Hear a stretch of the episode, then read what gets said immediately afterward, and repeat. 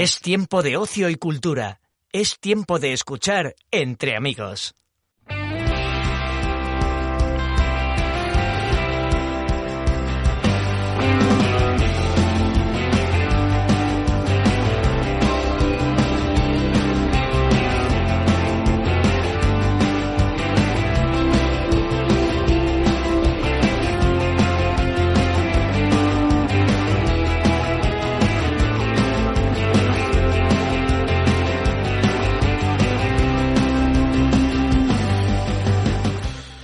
Buenas tardes, querida familia radiofónica. Muchísimas gracias por sintonizar de nuevo un miércoles más con nosotros. Ya sabéis que estamos entre amigos, así se llama este programa y es que así es como nos sentimos con todos vosotros, con toda esa familia radiofónica. Miguel Martínez es mi nombre, encantado me hallo de nuevo de compartir con todos vosotros este tiempo de radio en directo en esta casa, en el 107.4 FM de Asturias. Por delante, dos horas de radio, como digo, en riguroso directo, en la que pese a todos los contenidos que tenemos preparados, puede pasar de todo, y es que esa es la magia de la radio en directo, el que nunca sabes qué puede suceder. Para todo aquel que nos sigue, ya sea en directo o en podcast, ya sabéis, buenos días, buenas tardes y buenas noches. Hoy es miércoles 17 de noviembre. Hoy es el Día Internacional del Cáncer de Pulmón, también el Día Internacional de los Estudiantes, del Niño Prematuro y del recuerdo a las víctimas de accidentes de tráfico. Y además en España es el Día de la Seguridad Alimentaria, muy a colación con uno de los asuntos que tenemos hoy para comentar en nuestra primera mesa de tertulia. Y bueno, en esta labor de llevar esta nave a buen puerto, me acompañan como siempre mis buenos compañeros habituales. Bueno, Gerardo no está con nosotros, está rodando, está escuchándonos, está ahí en pleno rodaje y escuchándonos. Así, así me gusta, Gerardo. Un saludo muy grande. Y en el estudio tenemos a Jaime Aza, compañero. ¿Qué tal? ¿Cómo estás? Bien, ¿tú cómo estás? Bien, aquí preparado para saber un poco más de todo este tema de la seguridad alimentaria y todas las cosas que nos vienen y de Spiderman y de todo. Vaya tarde que tenemos hoy, Jaime. Y con nosotros también se une a esta familia de la radio, y a ver si se anima a venir más veces, yo creo que sí, porque se va a enganchar a la radio. Una buena amiga, Sofía Reglero, muy buenas tardes. Arrímate al micrófono y salúdanos. Buenas tardes, gracias por invitarme. Miguel. Ahí está, ¿ves? Ya está, ya está, ya has cogido el, el rollo.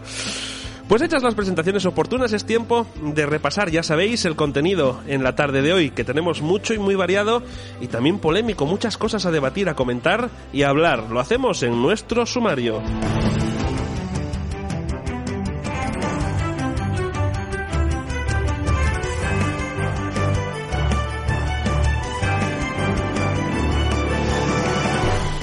Pues buena tertulia tenemos hoy, así como vamos a arrancar el programa con el espacio de Jaime, en este caso sobre la comida que debemos comer, o mejor dicho, que nos imponen o que nos dicen que debemos comer. ¿Qué pasa con la carne? ¿Por qué hay que comer insectos? ¿Por qué ahora nos ponen tablas diciendo que un saltamontes tiene más fibra y más de todo que la carne? ¿Por qué tenemos que renunciar a ciertos alimentos siempre los mismos? Lo comentamos.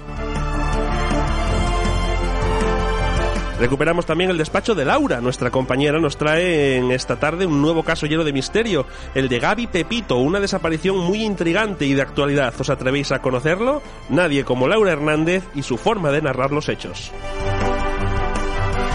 Y ha tenido lugar el viernes pasado el Disney Plus Day, un día especial donde la plataforma presentó algunas de las novedades de su catálogo, resultando el acto un poquito decepcionante, pero con cosas interesantes a destacar, como lo nuevo de X-Men, la serie de los 90, Hulka, El Caballero Luna, Miss Marvel y también el reciente, aunque no tenga que ver con el Disney Plus, tráiler de Spider-Man 3 que salió ayer, Spider-Man No Way Home. Muchas cositas a comentar. Hablaremos también con Paulino Gerandi, responsable de la empresa Obras y Proyectos, que este viernes tiene una presentación muy interesante para hablar de esas construcciones modulares diferentes de Epic Box. Y tendremos una interesante también cuestión a debatir, la actualidad siempre presente. Según parece Austria, decreta o ha decretado un confinamiento para los no vacunados, pero esto ya pasaba hace unos dos, tres días, sino que ya otros países están planteando esta medida como interesante a la hora de aplicarla a estas personas que voluntariamente deciden no vacunarse. ¿Cuál es el siguiente movimiento en este tablero de juego que nos presenta el COVID? Hay que perseguir a la gente que voluntariamente y de forma legal, repito, no ha, ha decidido no vacunarse. Lo hablaremos, polémica, análisis y siempre objetividad. Y todo el tiempo que tengamos, por supuesto, para hablar de esos misterios. Resulta que en 2022, creo que el 8 de marzo, por ahí lo tengo apuntado, dice la NASA que viene un asteroide que va a impactar con la fuerza de 15 bombes de Hiroshima y todos estos rollos. Imagináis qué colofón para estos tres años magníficos. Hablaremos de eso y hasta qué punto y verdad. Una nave a lo... eh, ¿Cómo era aquella película? El Apocalipsis Now va a ir a estrellarse con un meteorito para apartarlo de la trayectoria. Muchas cosas, Jaime. Vaya locura. Armagedón, dirás. Armageddon, eso, Apocalipsis Now. Digo, "Mi Apocalipsis Now, ya. El Apocalipsis y el que estamos viviendo con todo esto. Vaya tarde, vaya semana de cosas, eh, Jaime. Vaya cosas Bastantes, que... bastantes. Vaya locura, ¿eh? Luego comentaremos lo de lo mejor y lo peor también, ¿no? ¿O no? Lo mejor y lo peor, Ah. claro, evidentemente. Hay que comentar el Disney Plus Day, hay que comentar el tráiler de Spider-Man, Mm. hay que comentar un montón de cosas que, madre mía, madre mía lo que tenemos. Pero bueno, toca empezar y lo vamos a hacer como siempre un poquito de música para habituar. Mira, resulta que dentro de unos eh, días, el viernes creo recordar, tenía el dato por aquí, eh, se cumple un aniversario del estreno de una película que a- aquí en España de animación que muchos recordaréis y que a muchos os habrá gustado. A mí me gustó mucho en su día, lo vi cuando era un neno, fue de las primeras películas que vi así en el cine, que es Pocahontas. Se estrenó hace ya un buen porrón de años, año 95. Y bueno, pues ya que se cumple ese aniversario, me gustaría recordar un poquito por la canción, esta famosa de Colores en el Viento, que, que interpretó aquí en España. Claro, aquí todo el mundo conoce la versión que hicieron los de Operación Triunfo y el disco de Disney Plus, tal, Disney Plus y bueno, de Disney en su momento pero no conocen realmente o no recuerdan la versión que interpretó Gema Castaño en su momento en la película y que es un tema precioso que eh, me gustaría poner para empezar con él y además con buen rollete. Y como es un tema así que habla del tema del cuidado de la naturaleza y todas estas cosas, es perfecta para hilar con el inicio de esa sección de nueva normalidad, Jaime, que nos traes muy interesante. Colores en el viento de Gema Castaño.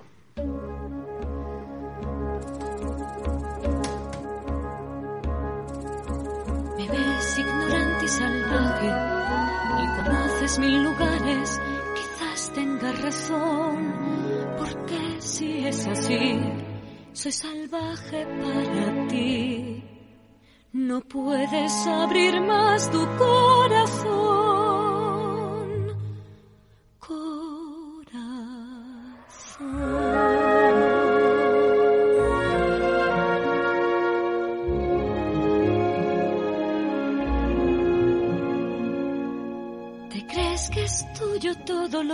Que pisas?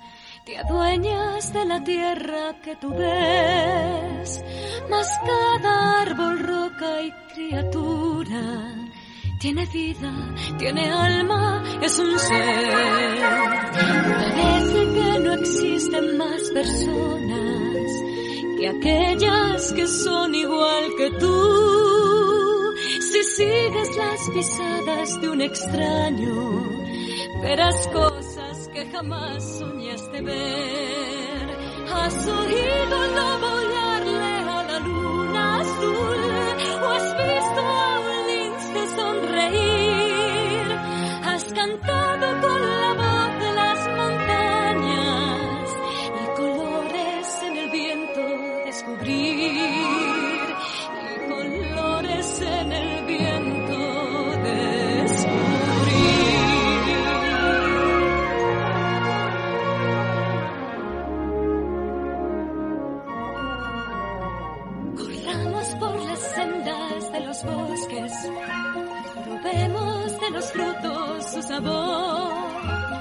Descubre la riqueza a sin pensar un instante en su valor. Los ríos y la lluvia, mis. Pues Gema Castaño, que interpretaba esta canción en el año 95 en la película de Pocahontas, una película que en su momento pues gustaba mucho, era esa época dorada de Disney, su segunda época, bueno, la época dorada fue la época anterior, ya los años 70 y demás, pero esta fue la era de plata, hasta que llegó Tarzán y demás, que fue la que acabó con esa era y ya empezaron pues con los live action y con otro tipo de, de películas. Pero por esta época, esta canción, esta película, Pocahontas, recuerdo que tuvo un montón de repercusión y mucho éxito. Y bueno, pues en el modelo Disney de poner, entre comillas, princesas o chicas que siempre estaban relacionadas pues con la India, con no sé qué, con América, tal, en este caso, Pocahontas, pues eh, tuvo muy buenas críticas y fue muy buen, muy buena película para entonces. La recuerdo con cierto cariño. A ver si nos hacen el live action. A mí me gustó mucho la versión de James Cameron, Bueno, ¿cuál es la versión de James Cameron? la de Avatar. Te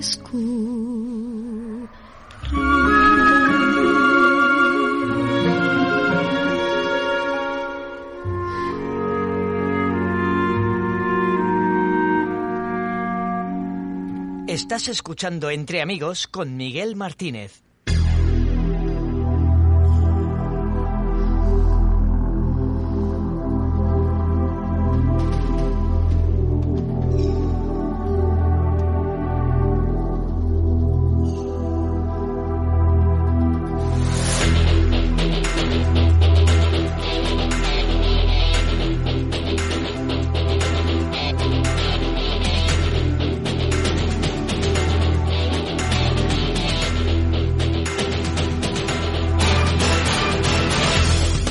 Bueno, pues ya sabemos que esta sintonía nos da arranque a esa mesa de tertulia, a ese espacio de la nueva normalidad esta chunga que tenemos y donde nos gusta desmenuzar un poquito la realidad esta y analizarla y comentarla, bueno, pues desde el punto de vista de los que muchos se preguntan o se hacen y no tienen cabida en espacios de comunicación. Y en este caso, Jaime, tema interesante el que nos traes. Sí, porque el tema este de la tendencia, ¿no? De, de dejar de comer carne, eh, digamos que de vez en cuando en, los- en la prensa, como que vemos noticias y tit- tit- titulares sobre dietas, comida, pero está todo como muy desordenado. Entonces voy a intentar poner un poco de, de orden. ¿De dónde viene todo, de todo esto? Pues uno, dicen los expertos, me hace gracia siempre los expertos, que una vaca emite entre 70 y 120 kilos de metano a la, a la atmósfera. Entonces eso genera un factor clave en el cambio, en el cambio eh, climático, un Sí. factor humano, aparte de la industria, las vacas, en- a través de, del Sí. cucho, básicamente. Bueno, sí, sí, sí. ¿eh? Eso se lleva hablándose desde mucho tiempo. Mm. Pues incluso dicen que bueno, que hay que intentar comer menos carne. Bueno, un Vale, poco vale, te lo bien. puedo pasar, pero de ahí a dejar de comer carne hay un abismo. De hecho, dicen que una vaca genera cuatro veces más eh, que un coche de contaminación. Yo te voy a decir una cosa. la manera, ¿eh? ¿eh? Eh, no voy a poner en tela de juicio a los expertos, pero yo permíteme que te diga, no sé yo, si tantas vacas en el mundo pueden contaminar más que, por ejemplo, un, coche por ahí que eches un... Yo por lo menos, si vas por el monte y hueles cucho, no te afuegas. Sin embargo, si vas por aquí por la ciudad y hueles un motor de un coche, un poco un tubo de escape, te quedas afogado. Claro, me gustaría saber lo que opinan los ganaderos de todo esto. Porque la industria ganadera tendrá algo que decir, ¿no? Ante tal inundación de titulares. Sí. Por ejemplo, hay gente, una solución que propone es no comer o comer menos. Bueno, de acuerdo. Otros proponen, quieren enseñar a las vacas a ir al baño para reducir la contaminación por amoníaco. Y es que en Alemania hay un instituto de investigación de biología de animales, eh, en Auckland, también en Nueva Zelanda, que quieren que se les pueda enseñar a las vacas a ir al baño en sitios cerrados, básicamente para que ese metano no llegue a la atmósfera. ¿Vale? O bien otros proponen que se coma pollo. Metano, no sé si os gusta el pollo. Sofía, ¿te gusta el pollo a ti? Sí, está bien el pollo. Bueno. Es una alternativa. Pues buscando lo del pollo, Miguel, hay una crisis de suministros en este país, de esto de alimentación, que está afectando también al pollo y le está afectando a McDonald's. La crisis del No, no, no, no, no, no, no, no. El pollo, la de no. pollo, la de pollo. No, pero, pero, eso va a afectar también a Burger King, que me encanta el Burger King ese de pollo, el largo, es Sofía, mira cómo Sofía dice que, claro, ese largo que viene con su mayonesina y tal, no, no puede ser, Jaime, no me des ese disgusto Entonces tan le grande. preguntaron a, a McDonald's de España, ¿dónde saca usted el pollo, por favor? Ay, ay, ay, ay, y entonces McDonald's dijo que no lo quiere decir porque es confidencial. Ay, ay, ay, ay, ay, ay, ahí, queda el inciso este que acabo Claro, de es- esos nuggets de pollo raro que son pasta Hmm. extraña, ¿qué serán? ¿Qué serán? Pues entonces dicen que no tienen por qué decir por el tema de la confidencialidad. ¿Vale?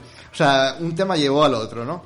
Otra alternativa es imprimir la carne con impresoras 3D. No sé si conocéis las impresoras 3D. Bueno, pues se puede imprimir carne 3D con la ingeniería eh, celular, básicamente, ¿no?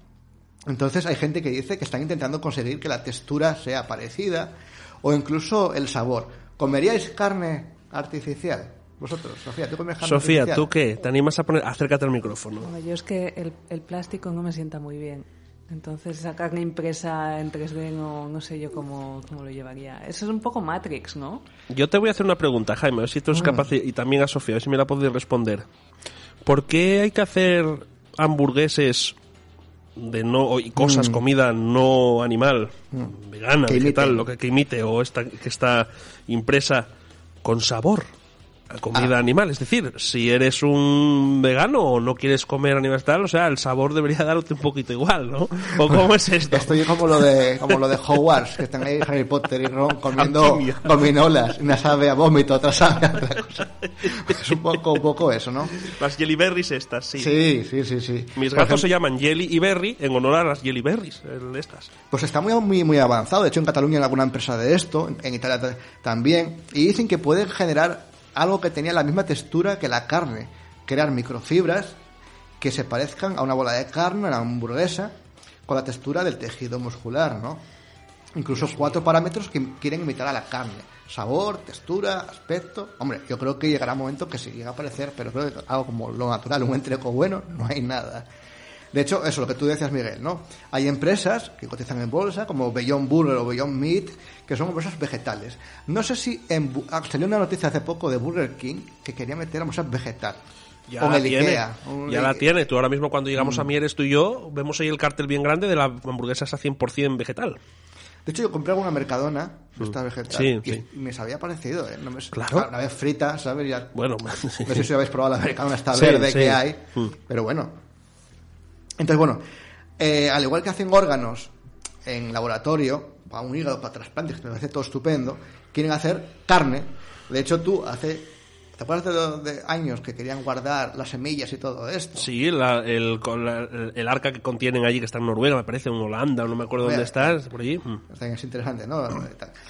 Otra alternativa a todo esto, de la, la- a, la, a la carne típica, que no tanto nos gusta, eh, comer insectos. Eso está poniéndose mucho ahora de moda. El otro día vi un documental en internet y además estaba en una cadena de televisión británica, me parece que era, que iban a hacer una entrevista a una granja de, de, de- de- de langostinos, los langostinos sí, las- las Langostas, langostas sí, de estas, sí, sí, sí. lo digo langostinos porque me- ya son como langostinos, pero las langostas, los insectos, los grillos y todo esto, los saltamontes, Mm. y estaba flipando porque el tío hablaban allí, cómo los engordaban y cómo les dan de comer, y cómo los criaban, la de mi madre, o sea, yo quedé flipado. No sé si, por ejemplo, eso de viajar o de viajaros por el mundo, explorar por el mundo a un país, no sé, no sé qué países, Tailandia, ¿no? Me parece que es, comen insectos y que saben a pollo. O sea, a ver, igual lo pruebo, ¿sabes? Pero Yo probé una vez, mira, yo eh, eh, lo máximo raro que probé fue en los anques de rana, ahí en, el- en un restaurante chino, y sabían a pollo, más o menos. Sí tenían la verdad que saben como, como a pollo, pero no me acabaron de convencer. Yo prefiero el japonés, la verdad. El chino me da más tal. Entonces, ¿sabéis que los españoles, dispuestos a salvar el planeta, comerían insectos? ¿Sabes? ¿Cuánta gente sería capaz de eso? Yo no podría. Y es más, casi un cuarto de los españoles reconoce haber consumido insectos en una ocasión y más de la mitad repetiría. Y no sé quién le han hecho esta encuesta porque no ve- veo a la gente comiendo insectos en vez de un buena chuleta, ¿no? Otra noticia, porque tengo que decir noticias dando un poco de orden para que todo tenga ese sentido. Los hombres que comen más carne roja lo hacen para parecer más masculinos. Yo eso sí que son afirmaciones absurdas que yo no sé quién, quién hace esas afirmaciones, porque yo como la carne roja o la verde o la azul porque me gusta, punto. Como cuando decían que te salían pechos si eras un hombre y comías pechuga de pollo.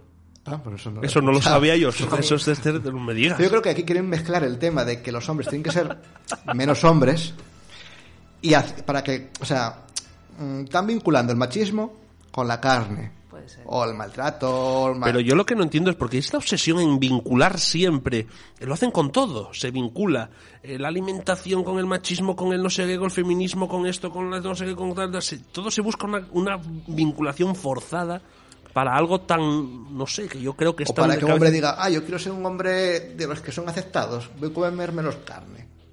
Son como todo mensajes subliminales o no son subliminales para, llevar al, al- al rebaño a donde quieren. No lo sé, yo no te sé decir porque yo la verdad que yo como de- sigo comiendo de todo y a mí ni no pienso ni que quiero ser más hombre, ni menos hombre, ni menos nada. Y esto está basado en un, en un estudio, ¿eh? dirigido por Ryan O. McDonald Messler de la Universidad de Lethbridge, Alberta, sobre la ma- masculinidad e ingesta de carne roja. Así que la carne roja se suele aso- asociar eso, a masculinidad.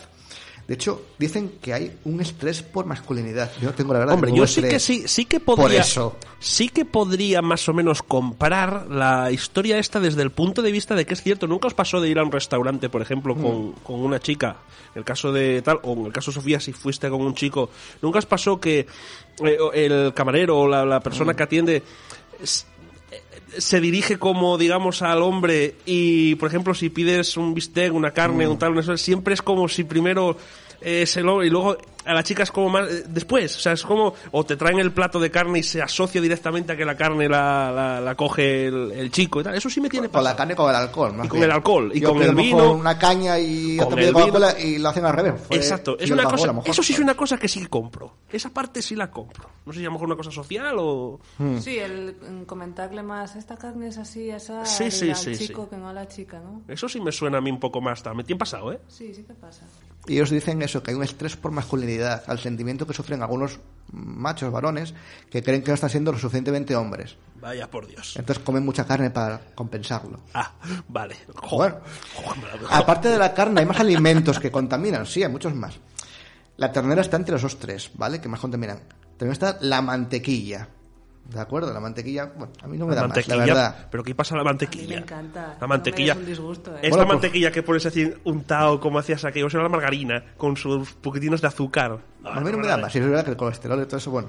Bueno, ya. José María Gil, catalán, de- director del Centro de Re- de Recerca de Búsqueda en Economía y bla, bla, bla, de la Politécnica de Cataluña, comenta eso, que son productos derivados de la ganadería, dejando la carne, y es también muy contaminante, ¿vale? En sus procesos. Y otro que me sorprende es el aguacate, que me encanta el aguacate.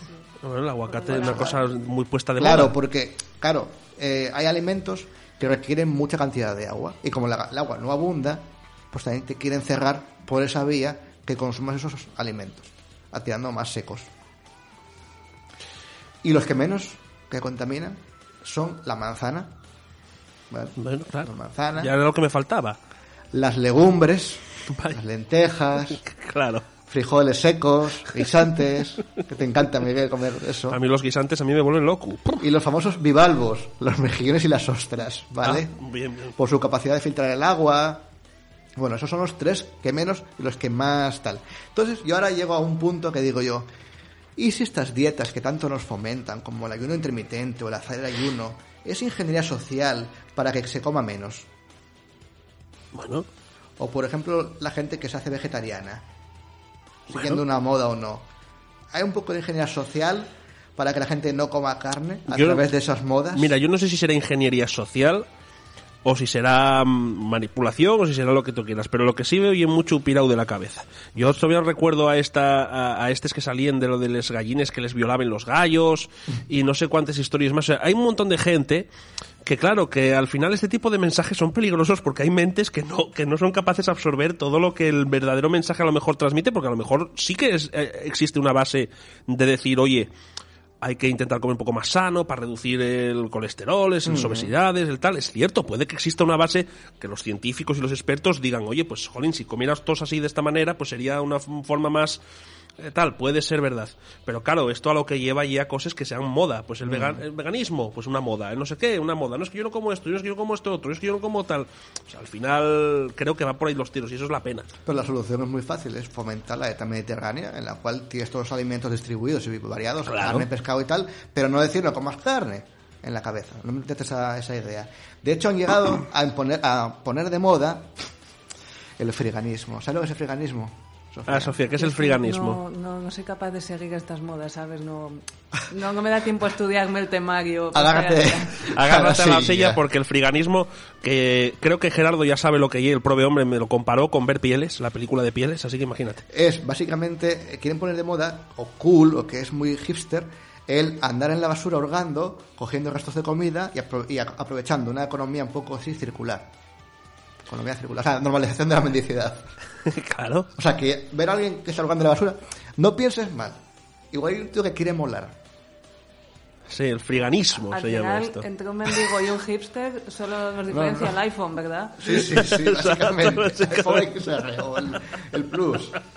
Y por último, como brindis final, nuestro amigo Alberto Garzón, de Ministerio de Consumo, Ah, el majo, él ha sacado una guía de 100 páginas, unas recetas, Ah, en las que nos propone una serie de, bueno, de... ¿para él también? de entran, sí, claro, él pone chuletón en la boda, pero Ah. él te aconseja estos alimentos, que Sí. están muy bien, Bien. pero echan falta platos tradicionales. Por ejemplo, mirad, de snacks tienes chips de cale, zanahorias encurtidas, eh, falso sushi, falso, falso sushi. Ah, también el sushi remolacha, Madre mía, escarola con granada, barquitas de berenjena, eso de entrantes. Qué rico todo. De platos, bueno, Se me hace la boca salmón, agua. bien, alubia con, alubia confetti, nada de fabada, alubia confetti. Oye, no me, no me, no me, no me, no me, no me. Brocheta de pollo especiado, bueno.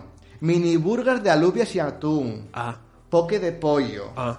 Lubina, bueno, lubina bien. bueno, una Ah, lubinina vale, bien a la, a la vale. plancha en condiciones, bien. Espaguetis del estudiante, los espaguetis pone aquí. Tortilla de calabacín, alcachofas, garbazos con pisto. Seamos, todo lo más rico que hay. Lo más- los alimentos más ricos y sabrosos todos. Y de postres no vas tú el chocolate chocolatón, eh, que te estoy viendo venir. Helado casero de yogur, bueno, si es Bueno, casero bueno, mejor. bien, bien. o batido de plátano o pudín de, pudín de chía con mango. Esto es lo que propone, entre otros, el señor Garzón. señor Y aquí Garzón. que, que echa un poco en falta la menestra, mamitaco, un poco... Pero todo eso que proponga el señor Garzón, que lo veo muy bien, que lo proponga quien quiera que y pone cómo demás. hacerlo, la receta, los tiempos y todo. Pero quizá por lo mejor para otro programa tendríamos que hablar del problema que trae hacer eso, que ahora mismo y el desabastecimiento que hay, que están tomándolo Mm. mucha gente a cachondeo. Y yo tengo que decir, mira, hablándolo ayer, lo estaba hablando ayer con mi compañero Josep, yo paro muchas veces en el Carrefour a comprar y tal, bueno, y demás. Y llevo de un- cuestión como de un mes para esta parte que hay ciertos productos que ya son difíciles de encontrar. Los precios han subido de una forma... Yo compro unos yogures, no voy a decir la marca, que subieron 23 céntimos en una semana. Hay cosas interesantes, la gasolina, yo lo estoy, estoy viendo la 98 ya a euro 71, que eso ya es una locura ya. Entonces, claro, al final, todo este tipo de cosas, estos alimentos tan guapos, hay que comprarlos. Y son caros, y hay que prepararlos, y hay desaba- desabastecimiento y todas estas cosines. Al final, esto es todo una rueca maquiavélica que nos lleva a, un- no sé, a una situación que... O, por ejemplo, el anuncio que hizo de que no se pueden publicitar alimentos azucarados eh, durante Sí, eso sí que me parece un absurdo, porque realmente, vamos a ver... Al final la gente lo va a comprar igual, ¿eh? Me vas a decir que ya no vas a poder a poner al huevín Kinder, ese que siempre decía, hola, soy el huevo Kinder que lleva a los nenos. No me fastidies, que hay un huevo Kinder animado que llevaba los juguetes. ¿Nunca lo visteis el anuncio del huevo Kinder, el Kinderito?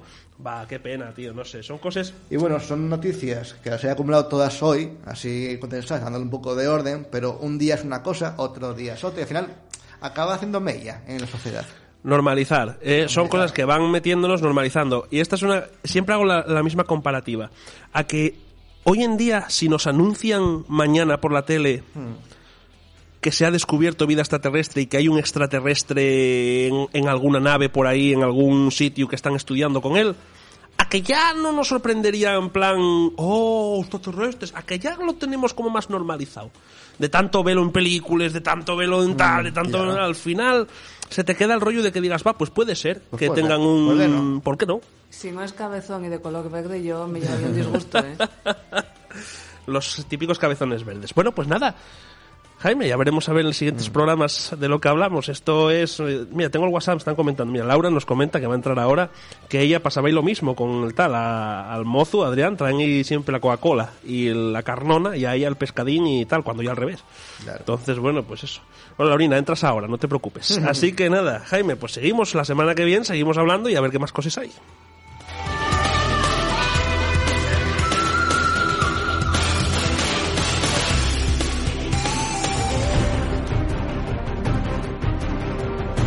cuencasmineras.com, el portal digital de las cuencas. Consulta toda la información institucional de los diferentes ayuntamientos de las cuencas mineras, actualidad, reportajes, canal streaming online, ocio, entretenimiento, comercio.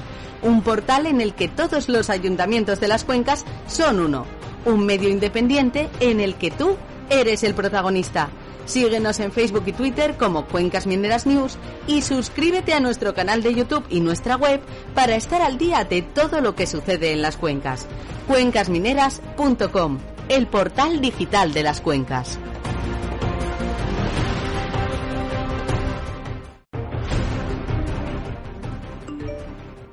Hay una Asturias que no se avergüenza de lo que fue, que lucha por avanzar siendo fiel a sí misma.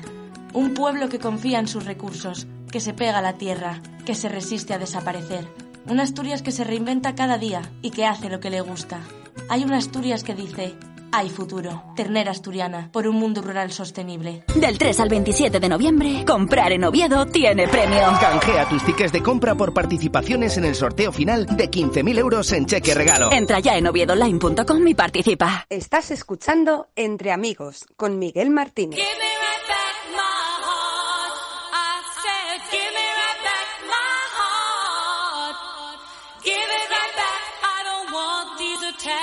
You start. No, no,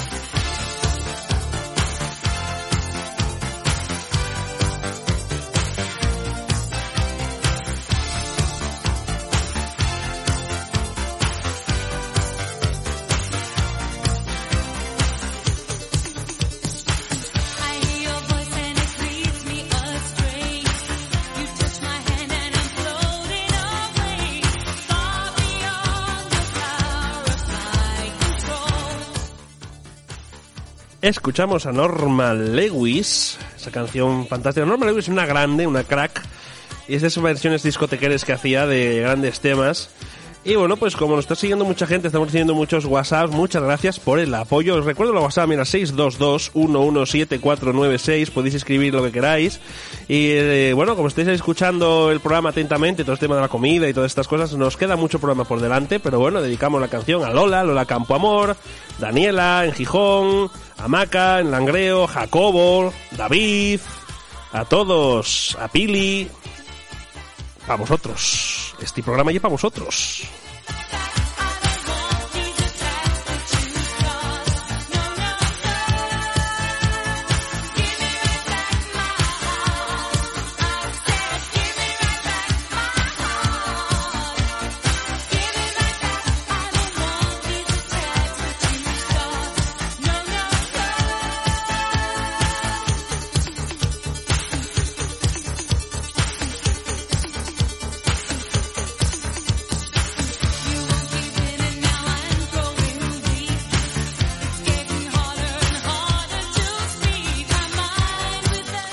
Y es tiempo de recuperar esa sección eh, que siempre nos eh, trae nuestra compañera, que nos lleva a casos misteriosos, casos que siguen abiertos, casos que realmente llaman la atención.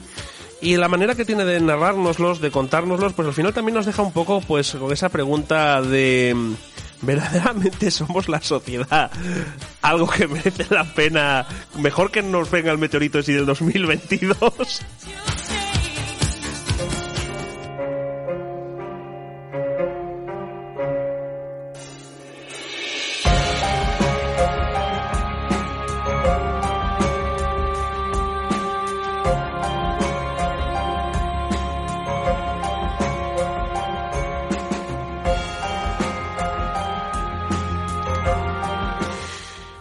Bueno, pues eh, con nosotros ya al teléfono nuestra compañera Laura. ¿Qué tal, Laura? ¿Cómo estás? Buenas, buenas. Aquí estamos, trayendo la crónica negra. Así que, Adrián, Dani, la carnona, la Coca-Cola y a no, ti... No, al, al revés. Eso, al revés. La carne y la cerveza.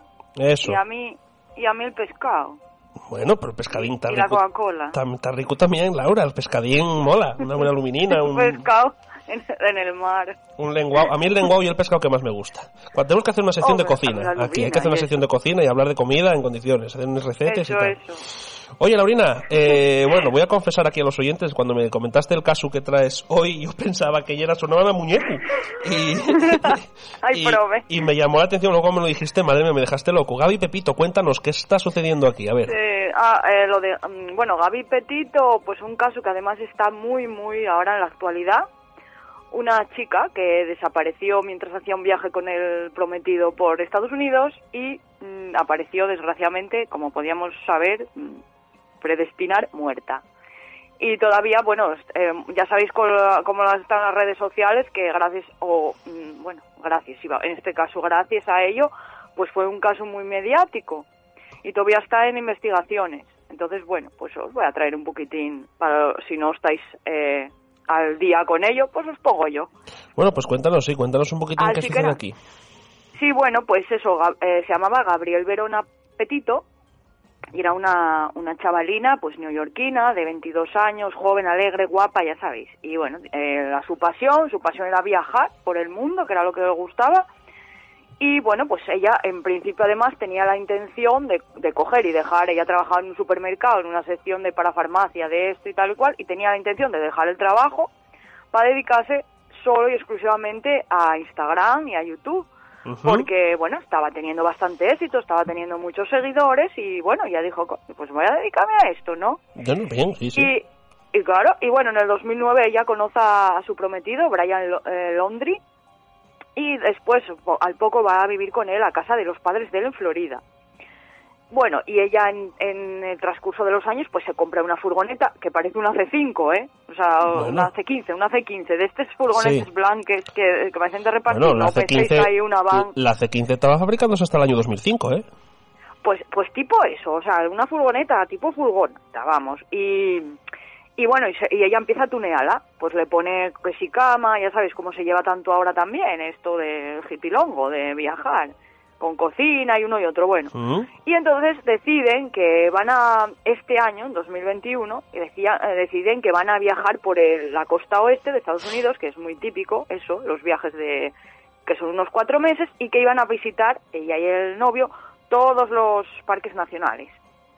Y nada, estaba todo planeado perfectamente, en cuánto tiempo iban a estar en un lugar, todo el que iban a ver, etcétera, etcétera, ¿no?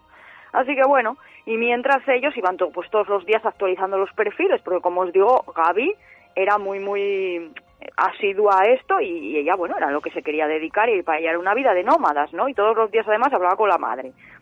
Pero ella deja de publicar el 25 de agosto, el viaje lo inician en julio, ¿eh? Sí. El 25 de agosto, abruptamente ella deja de, de publicar Vale. pero supuestamente sigue hablando con su madre. Hasta el día 30 de, de agosto habló con su madre. Y ahora vamos a la cronología. Voy a haceros una cronología. Claro, esto está todavía abierto, porque como os digo, están investigaciones. Sí. El día 12 de agosto, la policía en Utah recibe una llamada del 911, ya sabéis, del 911, Sí. de una- un señor que, mm, según él, un testigo, había visto en una furgoneta blanca que iba haciendo como ese, porque dentro había un chico agrediendo a una mujer. La policía, que lleva una bodycam de estes, en la que Sí. graba en el cuerpo, Sí. para la furgoneta, bueno, recibe el aviso, para la furgoneta y dentro van Gaby y Brian, el prometido. Vale. Sacan a Gaby, Ga- está todo en YouTube el vídeo, ¿eh? Sí. eh, sale, sale de la furgoneta y le preguntan, oye, mira, es que recibimos este... Ella está llorando eh, desconsoladamente. Y él está, él, como lleno de arañazos y bofetones, o sea, a- moratones, ¿no? Como si lo hubiera em, pegado ella. Sí. Y la intentan tranquilizar. Dicen, oye, mira, ¿qué pasó? Que recibimos... Te, él te agredió en algún momento y ella lo niega. No, no, no, él no me pegó, fui yo, que es que soy muy intensita, ya sabéis. Soy, tengo un trastorno obsesivo compulsivo yo pensé que, que él no valoraba mi trabajo. Ella la llevan aparte. Y mientras están hablando con él, intentando tranquilizarla a ella, la meten en el coche policía, le dan una botella de agua a ver si se tranquiliza. Ella está visiblemente mal, ¿eh? Pero no mm, por golpe, sino que se la ve que no está bien de la cabeza en ese momento. Vale. Bueno, ellos siguen hablando con él, con ella, y ella les dije, les dice que, que es ella. En realidad que fue ella la que lo agredió a él, que él no lo agredió. ni- Y le repiten, pero de verdad, ya que sí, que sí, que no, que no fui yo, que fue, Bueno, ya, que fue, o el sea, al revés. patrón habitual de... ya. Sí, y además le dijeron, pero ¿por qué te pusiste así? Es que tenía mucho miedo porque él me dijo que si seguía portándome así, que me iba a dejar fuera de la furgoneta y se iba a largar sin mí, y entonces yo me puse muy nerviosa, cosa que ya había hecho más veces. Por eso ella tenía miedo, pero bueno. El caso es que ahí queda la cosa, la policía lógicamente si no se denuncia, si no hace nada, no pueden hacer nada, ya sabéis, Mm. y ellos prosiguen. Esto pasó el, el 12 de agosto. Entre el 17 y el 23 de agosto, Brian viaja solo desde Utah a Florida. O sea, vuelve en avión el solo, supuestamente a cerrar un almacén o no sé qué, para conseguir dinero para el viaje, porque el viaje lógicamente gratis no era. Mm. Eh, y, y, ah, bueno, está ahí un par de días y regresa con Gaby otra vez y reinician el viaje desde ahí. El 25 de agosto, siguen avanzando los días, la, la pareja ya llega al Parque Nacional de Tetón, en Wyoming. Ajá. De allí no va a salir Gaby. Se sabe que, que ahí la encontraron. Bueno, y ella publica ahí por última vez en Instagram. Pero el día 27, esto fue el 25, el 27 hay testigos que dicen que, no, que vieron a la pareja discutir en un restaurante de allí y que eh, Brian, que era muy agresivo, mm, que se había puesto con la- los camareros un poco agresivo, no sé si era por un problema con las cuentas, o otros dicen que fue que intentó quitarle el teléfono a Gaby. Es que todavía no hay, de eso no hay mucha información, pero bueno, el caso es que hay testigos que lo ven. Y esto, Vale. como decimos, el, 20 el 27. Y ya el 29 de agosto, eh, esto fue, claro, no, no es tan fácil como decir esto pasó así, porque claro, fue pasando a lo largo de los, de los, como sabéis que hay secretos de sumario cuando ocurren estas cosas, pues eh, va saltándose con, con cuentagotas, que si un día uno dice, oye, pues mira, yo voy a confesar que pasó esto, o sea, confes- confesar, voy a testificar que vi esto, otro así, ¿no? Yo, bueno, lo fui haciendo porque ahora ya se sabe más o menos, pero, por ejemplo, el 29 de agosto se sabe que una TikToker recogió a Brian solo, a él solo en la autopista, que hacía autostop y llevaba pues llevaba botes, llevaba una camiseta, una mochila y iba muy limpio. Y le había dicho la chavala a, a- a la pareja que iba una chica y, y su novio y le dijo no es que mira yo estaba aquí acampado unos cuantos días para dejar a mi pareja que trabajara ya en las redes sociales y yo marcho ahora eh, pero estuve aquí acampado no sé cuántos días y claro les pareció muy extraño que para estar acampado estuviera tan limpín sabes el caso es que él les ofrece dinero y le dicen que no. Cuando ven que se acerca a que, que no le convenía esa ruta o no sé qué narices pasó, les dice, no, no, por favor, bajadme, bajadme, que ya no quiero seguir. Lo bajan en la autopista y automáticamente sigue haciendo autostop y otra mujer lo recoge y a ella le cuenta la misma historia y le intenta dar dinero también, pero ella se niega. Esto el 29 de agosto. Es lo que dice la TikToker. El 1 de septiembre Brian llega solo a casa, a Florida, con la furgoneta de Gaby, él solo, a su casa, con sus padres. Y los padres de Gaby habían recibido un mensaje el día anterior, un mensaje que ellos pensaban que ella no pudo con- mm, enviar. Bueno, por la forma de hablar y tal, por- del mensaje, es como si yo te mando un mensaje, tú que me conoces sabes que, que Sí. es muy raro Sí, sí, el sí. cómo escribe. Pues los padres, bueno, lo de más importancia, porque lógicamente la hija seguían hablando con ella y pensaban que estaba bien, todo bien, que bueno, que estaban de viaje por ahí y les puso que no había cobertura. Tampoco Vale. nada del Bueno, otro sí, mundo, bueno, sí, están sí. acostumbrados. Claro. Y bueno, lo dicho, este elemento llega a casa el 1 de septiembre y entre el 6 y el 8 de septiembre marcha de camping con los padres. O sea, mm, no sé, lo mínimo preguntar, que encima estamos hablando de una chica que vivía con sus padres, con sus suegros, lo mínimo preguntar, ¿y dónde dejaste a la moza? Digo yo, ¿no? Ya, bueno, Pero sí, bueno. sí, claro, sí, sí, sí. Oye, volvieron, eso, van de camping y tal, y ya, eh, definitivamente los padres de Gaby, el día 11 de septiembre del 2021, o sea, nada y menos, deciden denunciar la desaparición. Denuncian la desaparición y la policía acude a casa de, de los padres de Brian y de Brian. ¿Sabéis lo que ha? Según entra, la policía no dice, ni, o sea, eh, la familia de, Gab- de, bueno, jolín, de Brian, la familia de Brian no dicen ni hola a la policía. Les dan su tarjeta y le dicen, toma, habla con nuestro abogado. Grandísimo. Toma. O sea, algo encubrís, ¿no? Bueno, la cosa, varias investigaciones, los padres de Gaby piden por favor que se abra todo y ya, bueno, el 14 de, de septiembre salen los padres de, de, Bra- de Brian después de todos estos, de estos rollos diciendo que no saben nada de su hijo. que tampoco sabe nada de su hijo. Que por favor, que comprendan que esto es una situación muy difícil y que hay dos familias que lo están pasando mal. Bueno, pues empiezan las investigaciones. Cogen, eh, eh, Brian pasa a ser persona de interés, no acusado mm, propiamente dicho, sino una persona de interés, que la van a investigar, ¿no? Vale, y además, sí, lo que llega aquí el imputado. Sí, y lo, lo gordo es que no lo imputan por, a- por ni desaparición ni nada, lo imputan porque usó la tarjeta de Gaby sin permiso, sin permiso, ¿sabéis cómo va? Bueno, sí, claro. sí, sí, claro. entre el 25 y el, y el- el de agosto y el 1 de septiembre y sacó como mil dólares, o sea, el, via- el supuesto viaje que él estaba haciendo solo en por la autopista, pues ahí sacó perres.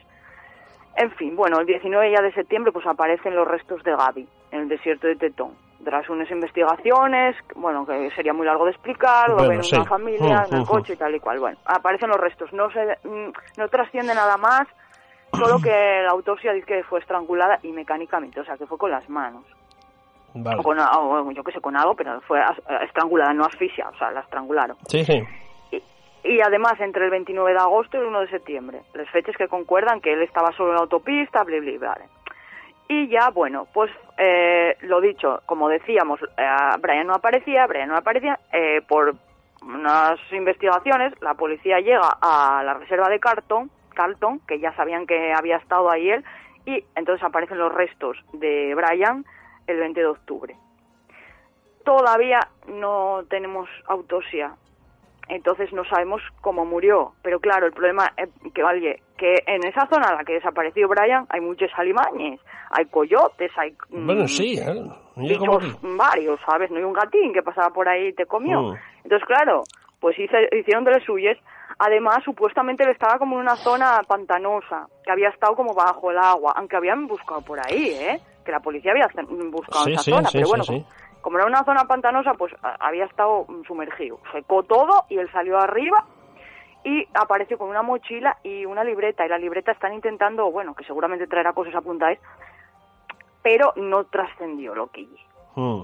Vamos, y hasta aquí y lo que hay. ¿Y tú qué es lo que ¿Qué piensas pasa? que pasó ahí? Es que es muy extraño. Yo creo que los padres están encubriendo algo, claramente. Ah, Es que eso os iba a contar ahora, que también hay un rollo, bueno, claro, todavía están en la investigación, ¿eh? cogieron discos duros de la casa de ellos, no sé qué, pero a mí me pareció muy rara, muy rara la actitud de los padres. Estoy como el Cluedo, a ver si lo van a matar ellos, a ver si lo mataron ellos directamente. y dijeron, me cago en ahora matamos a ti por, por sinvergüenza. Vete tú a saber si ya que dijeron, ay madre, mira la que nos metiste. Yo qué sé, es muy extraño. Hasta que no se vaya sabiendo, hombre, presuntamente y desgraciadamente seguramente quieren poner también al chaval de que era, ya sabéis, como esto, ay no, pero si era muy majo, saludaba en las escaleras. Mm, Ya, bueno, y- sí, y sí, claro, sí, ¿no? O al revés, uy, qué malo era, qué aquel- malo era. Era aquel- malo para todos. Aquel que metió esos prubines en una bolsa y tiróles al mar también saludaba a todo el mundo. Claro. y- muy buen chaval y Es todo. que claro, ya sabéis lo que va, pero bueno, eso que no trascendió de, de momento, están investigaciones y sobre todo porque pasó una cosa. Mientras estaban buscando el cadáver de Brian, o, o- o el cadáver, bueno, está- vamos a decir, mientras estaban buscando a los desaparecidos, aparecieron nueve cadáveres más por esa zona. Entonces, claro, en las fechas aproximadas, o sea, eh, y en unas circunstancias parecidas. Pero ¿qué pasa? ¿Por qué no salieron? ¿Por qué no están tanto? ¿Por qué no se sube por tanto hasta ahora? Pues básicamente porque les- la familia de estas víctimas se queja de lo que se llama el síndrome de la mujer blanca mm, desaparecida. O sea, ¿qué pasa? Que en Estados Unidos lo que ellos interesa y la pobre chica guapa, joven y, y hermosa de, de clase media, rubia, que desaparece. La típica Entonces, Jenny, ¿no? Wendy, Jenny, Sí, Wendy, Linda. ya sabéis. Entonces, sí, entonces eh, pues el, el, ya sabéis, latinos, eh, Ya. nativos y todo, eh, no, no nos importa tanto. Y entonces, claro, hay mucha gente desaparecida que no importa tanto y que no es tan mediática. No Claro. quiero decir que no importe, a la familia sí, pero sí, que no es tan sí, mediática sí, sí, por te eso. no entendimos perfectamente.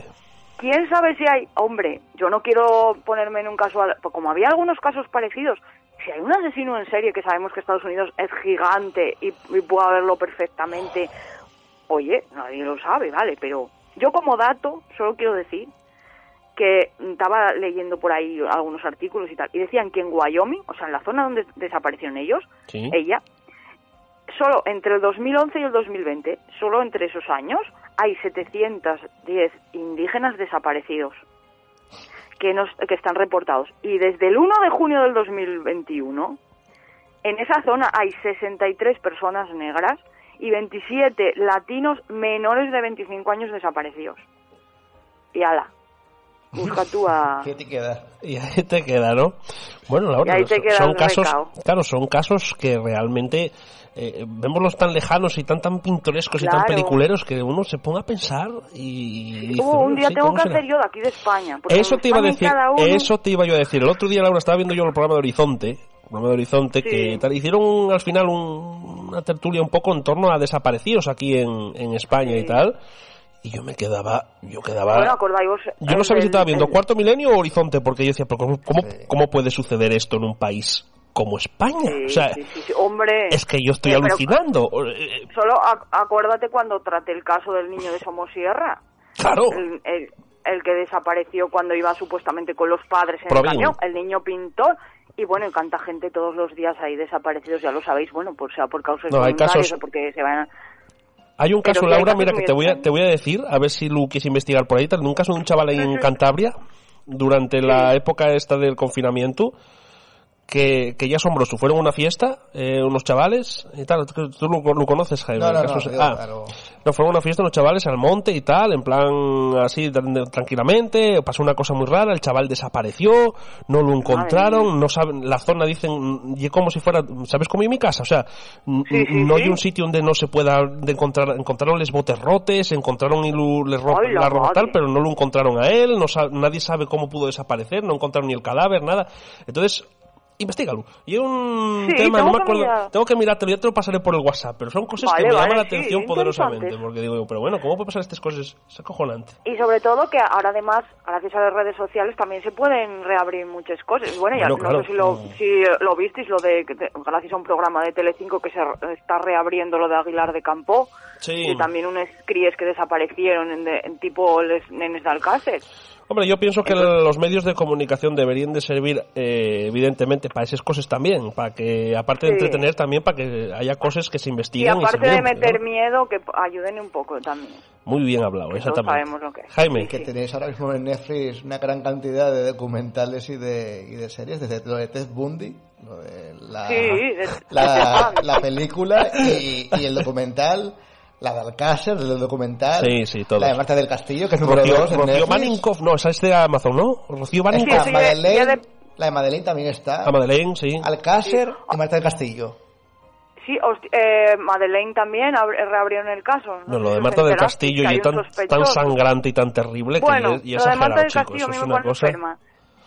Pues sale la familia y bueno, todo mm, hablando, imagínate que... Es, es, no sé, bueno, en fin. eh, A ver, son cosas que deberían, de, de- deben de, de investigarse, porque claro, no, a veces también... No, y eh, sobre todo porque hay casos que desgraciadamente, bueno, si no hay más indicios, no hay. La rabia, lo peor, que cuando tú tienes indicios, como pasó en caso de, de Marta, que bueno, esto servía para un debate, Sí, y que sí. no puedes hacer nada, porque esa persona ya se juzgó. Mira, decía un... Sabemos el código penal que tenemos. Decía un, y esto, y con esto ya podemos ya eh, finalizar para reflexionar Sí. y lo podemos comentar en alguna ocasión. Mira, decía el otro día en este programa que, que estaba viendo, eh, llevaron a una persona que, que fue violado de Nenu, Hmm, un chaval, y que, que, y que el FIU, o la FIA, me parece que tenía una, una nena, la había violado otro tío en, en tal, de masa y tal. Y claro, él dijo una frase que dejó a Iker Jiménez y a Porter y a toda la gente que dejó los planchados. Dijo una frase que tenía toda la razón del mundo. Decía, ¿en qué país vivimos en el que la mi fía o la mi nena eh, tienen que estar eh, de psicólogos pagando una millonada de dinero porque tiene un montón de problemas que no duerme por la noche, sufriendo con un calvario terrible, sin ayudas de ningún tipo del gobierno y el violador que la violó, no voy a decir la expresión que dijo porque no estamos en horario, eh, estamos en horario protegido, tenga más derechos que mi hija violada con su paga, con su historia, sus derechos en la cárcel, sus derechos en prisión, sus salidas de tal. Claro, este tipo de cosas, quieras que no, pues mm, a una persona que ha sufrido estas cosas, claro, como que te hace reflexionar, ¿no? Yo, mm, bueno, ya, ya lo sabéis, estoy ahora, empecé Sí, en sí. criminología, la carrera, y, y cada día me asusto más. Estás flipando, claro, me imagino. Sí, sí, cada día me asusto más de lo mal que está hecho todo. Y a- para empezar, el Código Penal que tendría que estar ya mm, actualizado.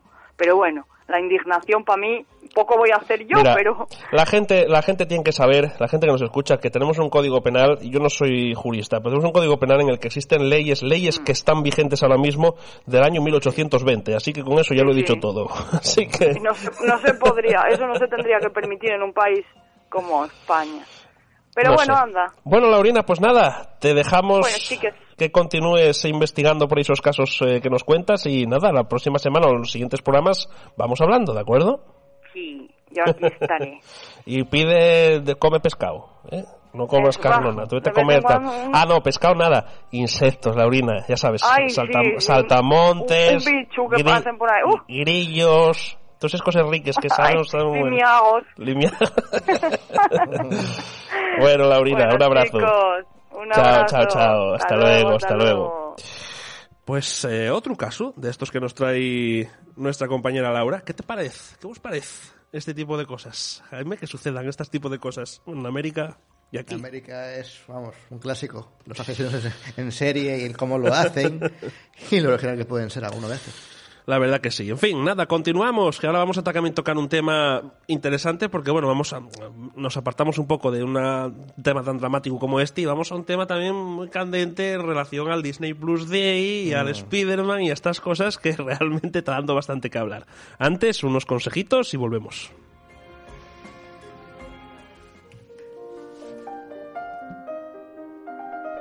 Educación musical Pripea, en Gijón. Clases de piano y canto todos los niveles. Clases para niños a partir de 5 años. Clases para adultos desde el nivel básico. Introducción a la música. Preparación de pruebas para conservatorio. Educación musical Pripea. Clases presenciales y virtuales.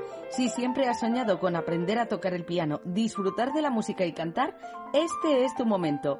Infórmate sin compromiso en el correo educacionmusicalpripea.gmail.com o en el teléfono 691 301 202.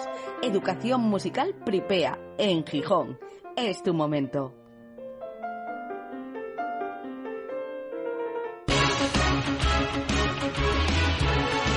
NIMBY Eventos ofrece soluciones integrales para la organización de eventos, congresos y celebraciones de todo tipo.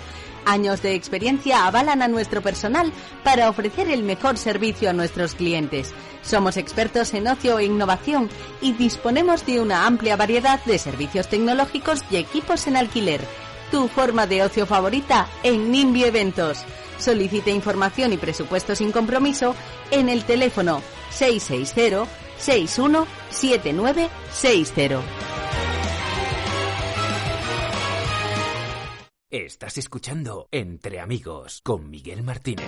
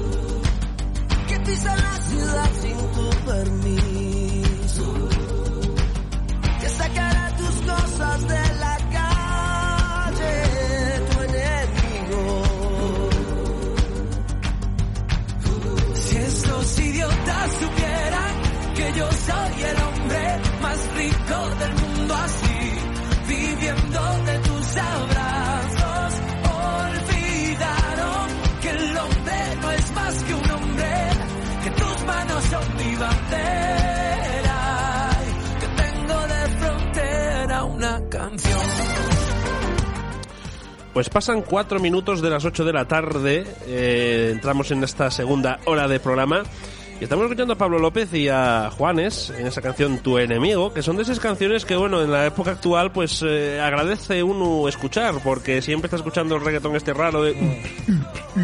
trapeo. ¿Qué pasa? Oh, tal, que son músicas de estas que cantaría yo perfectamente y luego me distorsionan con el arreglador este. Pero se agradece de vez en cuando una canción así un poco de les de antes, ¿no?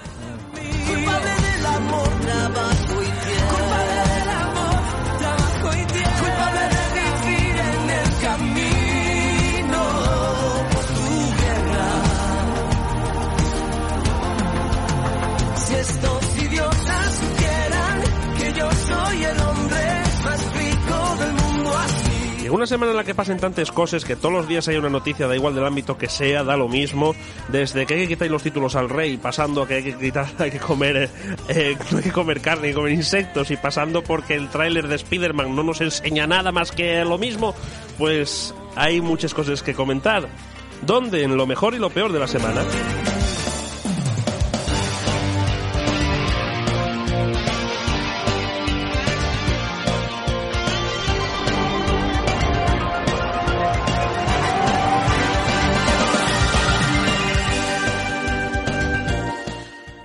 Compl- tienes lo complicado esta semana, ¿eh, Jaime? Para lo para- para peor. para lo peor, ¿no? Vamos a empezar. A ver, Jaime, ¿qué fue lo, venga, va, lo peor de esta semana para ti? Lo peor fue ver la película esta de Alerta Roja o Red Notice, que sale La Roca, Ryan Reynolds y Gal Gadot, que son como unos ladrones, estafadores de reliquias que Sí. persiguen los tres huevos de Cleopatra. Y bueno, es una película que sí, ellos tienen carisma, pero hay muchas malas actuaciones, hay mucha acción, es entretenida y tal, pero visualmente hay cada pantallazo GCGI. Bueno, oye. Hay una plaza de toros española en Valencia. Ah, bueno, muy bien. Sale un toro hecho por CGI y, nada, y el público, que es horrible. horrible. Pero que una película original de, De Netflix. claro, hay poco presupuesto había ahí, ¿no? De- tienen muy Ay, poco- ay, ay, porque con esos tres Bueno, pues se fue fueron- todo fueron ellos, en claro. ellos, en pagarlos a ellos, claro. Tienes que verla, solamente por curiosidad. la veré, la veré, la veré. Como lo peor. Y Ahora, lo- como lo mejor, pues mira, hice un puzzle súper complicado del búho este de Ah, madera. bueno, bien, Que son bien. muy complicados. Sí, sí te vi, sí lo vi. sí y lo vi. conseguí. Ah, Estoy bueno, aficionado bien, a los puzzles tre- 3D, de edificios y de ciudades. Qué bueno, y de- no, de la bicicleta a eso ya te veo, ya. Al barco ese, ¿no? No, no, y que ya, mero, estás ahí haciendo eso, escuchando la radio, escuchando tal, Bueno, y es muy claro, relajante. Claro, en estas épocas de sostenibilidad haces bien. Ese tipo de, de ocio es el bueno. Te evades, te evades. Sofía, ¿y tú? ¿Qué? ¿Destacas algo malo y algo positivo de la semana? Positivo de la semana. Acércate, acércate al micrófono, guay. Ya sabéis que me encanta ir al museo, me encanta todo lo cultural. Mm. Estoy en Amigos del Museo de Bellas Artes de Asturias, que es uno de los mejores museos de este país. Para bien. Y corroboramos, corroboramos. Corroboramos, sí, sí. Siempre hay cosas de, de interés ahí para ver y bueno, pude acercarme la semana pasada un poquitín a ver qué había de nuevo. Hay una exposición súper interesante siglo XX que es eh, de la colección de Abanca, que no os la podéis perder. Hay, hay un Temporal, las temporales que están abajo. Sí, de las temporales. Esta, esa está en Ego, pero es una exposición fantástica. El cartel que se ha enseñado por ahí es eh, un cuadro de Dalí, que sale gala, Sí, lo, lo hemos unas. Tú que estás en estos en este mundo y, y bastante puesta además, ¿tú crees que se promociona bien o conocemos los propios asturianos, te hablo incluso lo que tenemos aquí para ver de, de este tipo de, de museos y todo? No. Porque, Está porque a mí me da, la, me da la sensación de que está bastante poco anunciado, que somos bastante ignorantes en, En muchas casa del cosas. herrero, o sea, yo vi gente palo, ¿no? francesa diciendo, oh, mira, tienen un hack, y mira este y tal. Y como Sí. impresionados, ¿no? Como diciendo, mira este sitio que es completamente desconocido en Francia, mira todo lo que tienen. Y además es que es gratis ese museo. Sí, cosa sí, que es bastante increíble, ¿no? Y luego nosotros, pues yo no me canso de encontrarme gente por aquí y de decirles, oye, tú vas al Museo de Bellas Artes porque tienen ahora esta colección y tal, y, ah, pues nunca fui.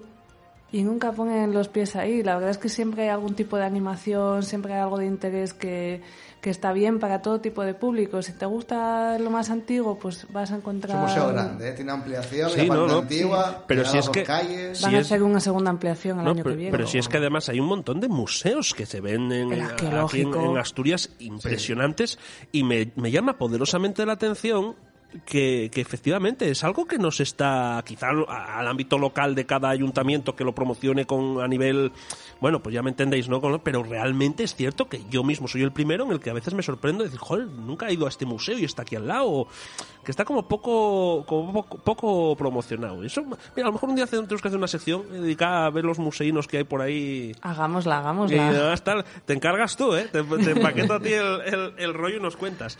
Bueno, bien, continúa, que te cortamos ahí Bueno, con esa pues pregunta. eso, sin duda, a lo mejor de la semana, porque la verdad es que siempre tenemos algo interesante que ver ahí. Bueno. Siempre hay algún tipo de, de descubrimiento, re- redescubrimiento. Se ordenaron un montón de, de obras, se integraron cosas que se habían expuesto estos últimos meses y, y, bueno, siempre es agradable. Siempre encuentra uno algo, algo interesante. ¿eh? Como digo, para todos los públicos. Además, hacen muchos talleres, incluso para niños, adolescentes ¿Ves? y demás. O sea que hay, hay para todo el mundo. Genial. Y bueno, Lo lo peor. de la semana, pues chico, que ha cambiado el tiempo y ya estamos en pleno invierno, no queremos reconocerlo. Yo ya tengo muchísimo frío. No, este día hizo un frío, este día... Además, este, este, mm, este estudio, que lo sepan los oyentes, esto es para Iker Jiménez, para un, mister- un programa misterio, porque cuando no hay término medio, aquí te puedes morir de calor, pero te puedes morir de calor, literalmente, o, o- o morir de frío, porque dices, ¿cómo es posible? no Es un contraste impresionante. Pero bueno, sí, bueno, es el tiempo que nos toca. Y todavía nos queda por venir el Filomena de Asturias, decían. ¿eh? venía ahora un, un frente frío. Pero bueno, bueno. pero es el invierno, es lo que nos toca. Es lo que ¿eh? nos toca. Yo en este caso, eh, bueno, voy a. Bueno, una de las cosas que me sorprendió, mira, el otro día cuando llegué a casa, así de noche, eh, me bajo del coche y, claro, yo donde vivo no hay luz ni hay nada. Eh, o sea, no hay, no hay, contaminación lumínica. Y estaba todo el cielo estrellado, estrellado, estrellado. Y me quedé un rato mirando porque se veían mogollón de, estrellas, las constelaciones, el tal. Me moló un montón. Es un dato que dejo ahí, no voy a decir que sea lo mejor de la semana, pero bueno, en cierta manera, ostras, me, me prestó ver la osa, mayor, la osa menor, tal, o sea, las distingues, las se distinguían muy bien. En este caso, pues como tenemos que enlazar con el tema que también tenemos que tratar, pues evidentemente lo mejor y lo peor de la semana, en mi caso, ha sido lo mismo.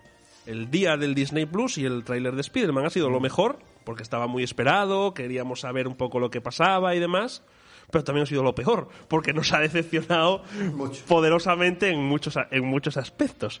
Porque claro, eh, tenemos allí, eh, en el caso del Disney Plus, bueno, pues nos presentaron a Hulka, eh, un poquito, así en plan tal, pero no, me, no nos gustó, Jaime, cómo fue el procedimiento, Es que el procedimiento esperábamos una gala de a lo mejor de una hora, dos horas, como cuando la- Apple presenta el iPhone, ¿no? O el el ordenador tal, una gala donde un tío da paso a los productos que va a presentar este año. Pues bueno, aquí no hicieron ningún tipo de gala, fue por Twitter, post, a cada hora sacaban un post o dos con los anuncios. Con una foto, un logotipo, una serie nueva anunciada y ya.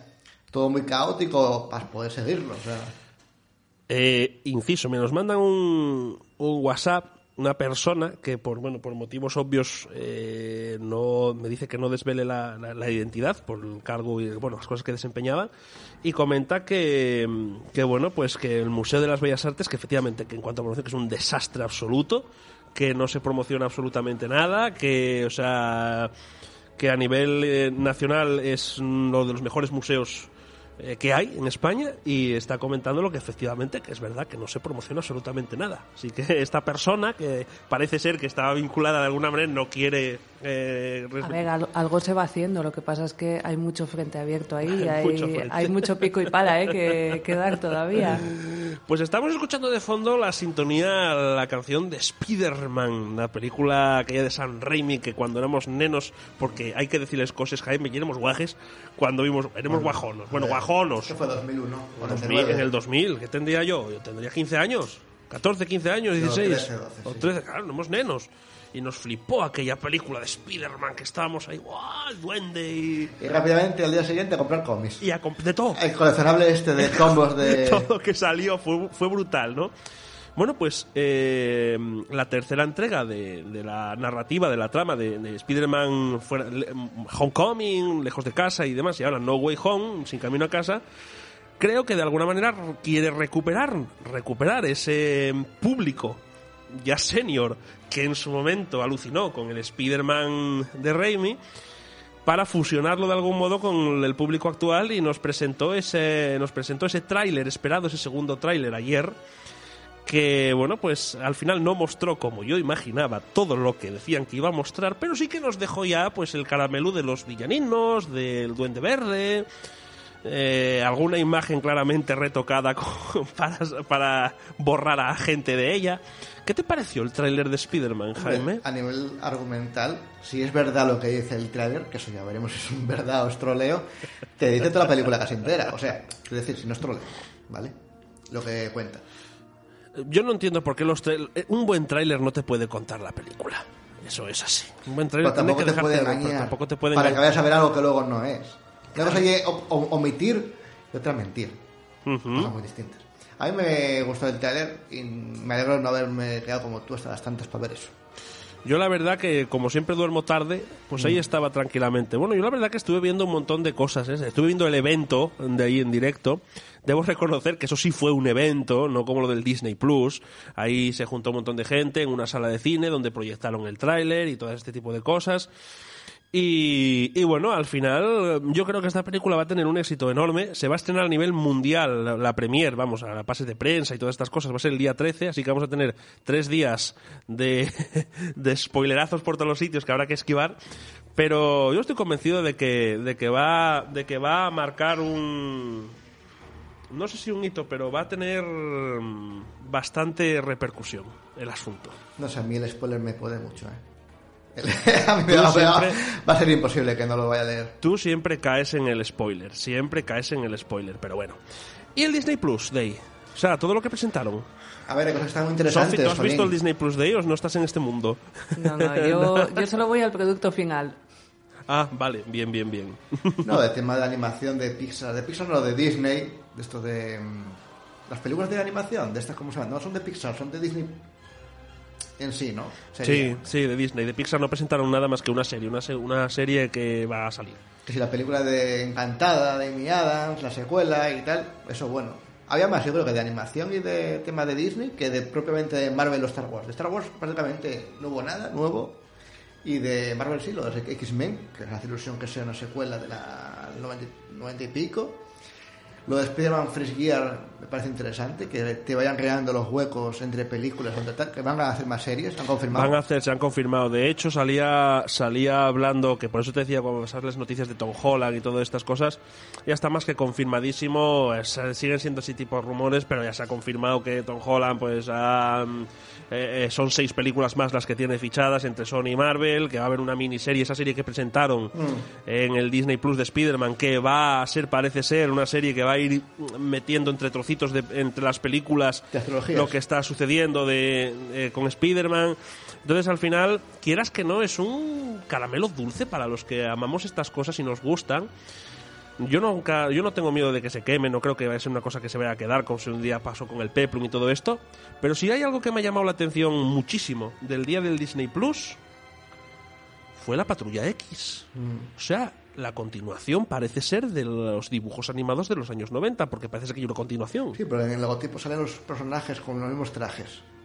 Claro. X-Men no me Tienes parece- una secuela hablaban yo o un reboot. yo igual. hablaban eh, y lo que creo que sería inteligente hacer eh, hablaban de un remake un reinicio el volver a hacer con bueno una animación actualizada y todo esto la historia pero claro eso me da también bastante miedo porque siempre tiendes a cambiar cositas Mm. recordemos los de X-Men Evolution pero, pero caramba, yo creo que es interesante y si sigue la serie, pues va a ser todavía más llamativo volver a ver a estos personajes en acción. Y, lo, Mm. y como lo hace Marvel Studios, la pregunta es, ¿están en el universo de Marvel Studios? Porque como no hay tantos universos, porque eso es lo que la gente no sabe. La gente, a lo mejor que no esté metida en el mundo de los superhéroes, que tiene, está tiene que pa- saber que está el multiverso. Eso está para largo, ¿eh? Eso Bueno, está pa' largo. pero el tiempo pasa volando, Jaime. Estamos en el 22. Haz nada, estaba yo sentado en casa, en una silla como esta, viendo por la tele a Pedro Sánchez decir nueva normalidad 46 veces, teniendo el- todas las aplicaciones mm, que te puedes imaginar de pago gratuitas porque el país estaba parado.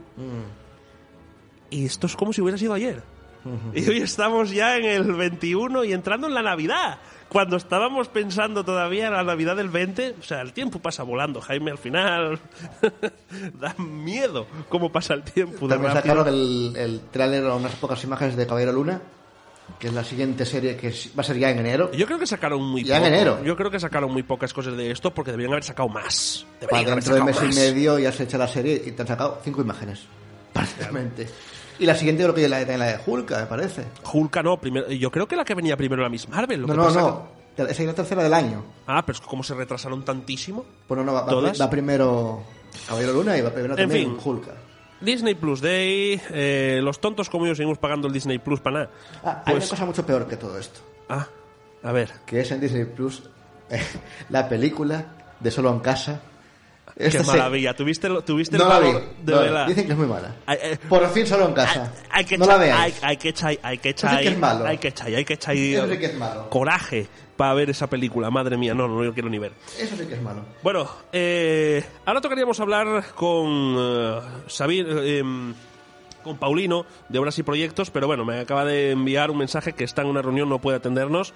Nada, decir simplemente que el viernes a las 7 de la tarde tienen una presentación muy interesante de, de los eh, bueno pues de las construcciones con contenedores Efic Box que hacen unas cosas chulísimas con contenedores y claro, si tú tienes un terreno y no te quieres gastar pasta en un montón de historias y movidas, te puedes hacer una casa por casi, casi pues, un 70 o un 80% más barato que una casa de ladrillo. Sí, en blanco vos. En plan cubos, con contenedores de barco, estructuras de contenedores, como los containers de barco, eh, tal, y son esto, puedes hacer estructuras de todo tipo, con cristales, completamente eficientes, o sea, unas cosas súper chulas. Ya hay en Gijón, se está haciendo una, que están trabajando en ella y, y es el proyecto así un poco novedoso. Y bueno, pues es mm, una mm, posibilidad bastante mm, loable y factible de inversión si tienes un terreno y quieres construir algo, no ponerte con todos los cimientos, los ladrillos, todas las instalaciones, todas las... esto pim pam te ponen y en cuestión de muy poco margen de tiempo te monten estas casas y, y fantástico. Entonces va a ser en el, en el Hotel NH, vamos a escuchar a la cuña ahora, eh, a las 7 de la tarde, para que la gente que quiera acudir acuda a la presentación, es muy interesante. Y continuamos y vamos a hacer un pequeño, un pequeño comentario sobre un par de noticias que me llamaron poderosamente la atención y que tienen que ver con eso del famoso meteorito o asteroide que nos va a impactar en 2022 y otras cosas más.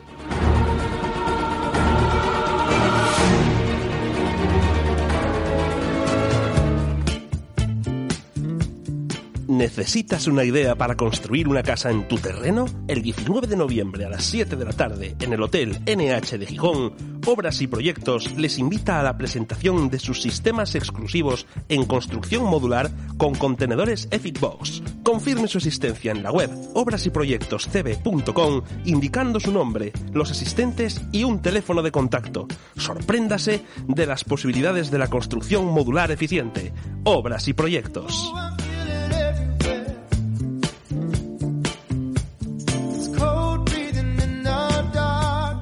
Ya sabes que estás entre amigos con Miguel Martínez.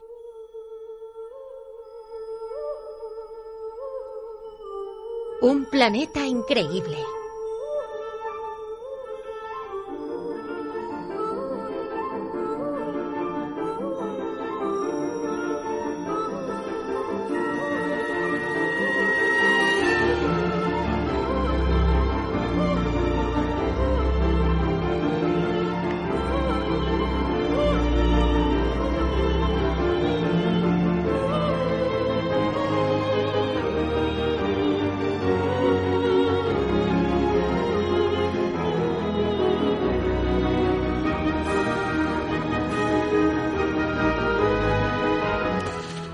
Pues de espacio exterior y de misterios eh, en las ah, galaxias van las dos noticias que traemos hoy en Planeta Increíble, porque la verdad que son noticias que como ahora está llevándose esto de meter miedo, que si el apagón, que ahora nos están vendiendo el otro día, Sofía, yo veía por la tele anunciar como si fuese el invento mayor tecnológico del mundo una estufa de carbón y de leña, impresionante en Leroy Merlin, la gran estufa de leña, como si muy bien de ella. ¿Qué pasa? ¿Cómo funciona esa est- estufa? Sin, sin luz. es muy complicada esa estufa y muy complicada porque lleva- funciona con carbón y con leña como toda la vida funcionaron las estufas de, de o con gas igual una Que estufa de inventan tal el fuego, ¿eh? ¿Qué te parece? Sí, sí. Es, incre- va es increíble y estaba, me llamó mucho la atención el anuncio porque claro decían la novedosa y tal desde 100 euros dije madre mía, y tengo yo dos cocinas de carbón, mira a ver. La cocina tu abuela de toda la vida, ¿eh? Lo que yo no entiendo, oye, ¿cómo ahora quieres promocionar cosas como si fueran actuales del invento más guay de cosas de madera y de carbón cuando estás cerrándolo todo? Porque el carbón y la madera Cerrando y volando. y volando. Pero bueno, eso sería para otra sección de nueva normalidad. Eso sería para otra sección. Pero lo que estamos hablando es, eh, bueno, pues un par de noticias que salían. Evidentemente, la más eh, destacada que ya pasó en más ocasiones, pero que esta vez sí que tiene desconcertado bastante a toda la comunidad científica, es esas señales de radio que provienen del centro mismo de la, de la Vía Láctea y que, bueno, pues son unas ondas de radio que no se ajustan a ningún patrón, que, que no, lo, no lo saben, no son capaces a, a distinguir.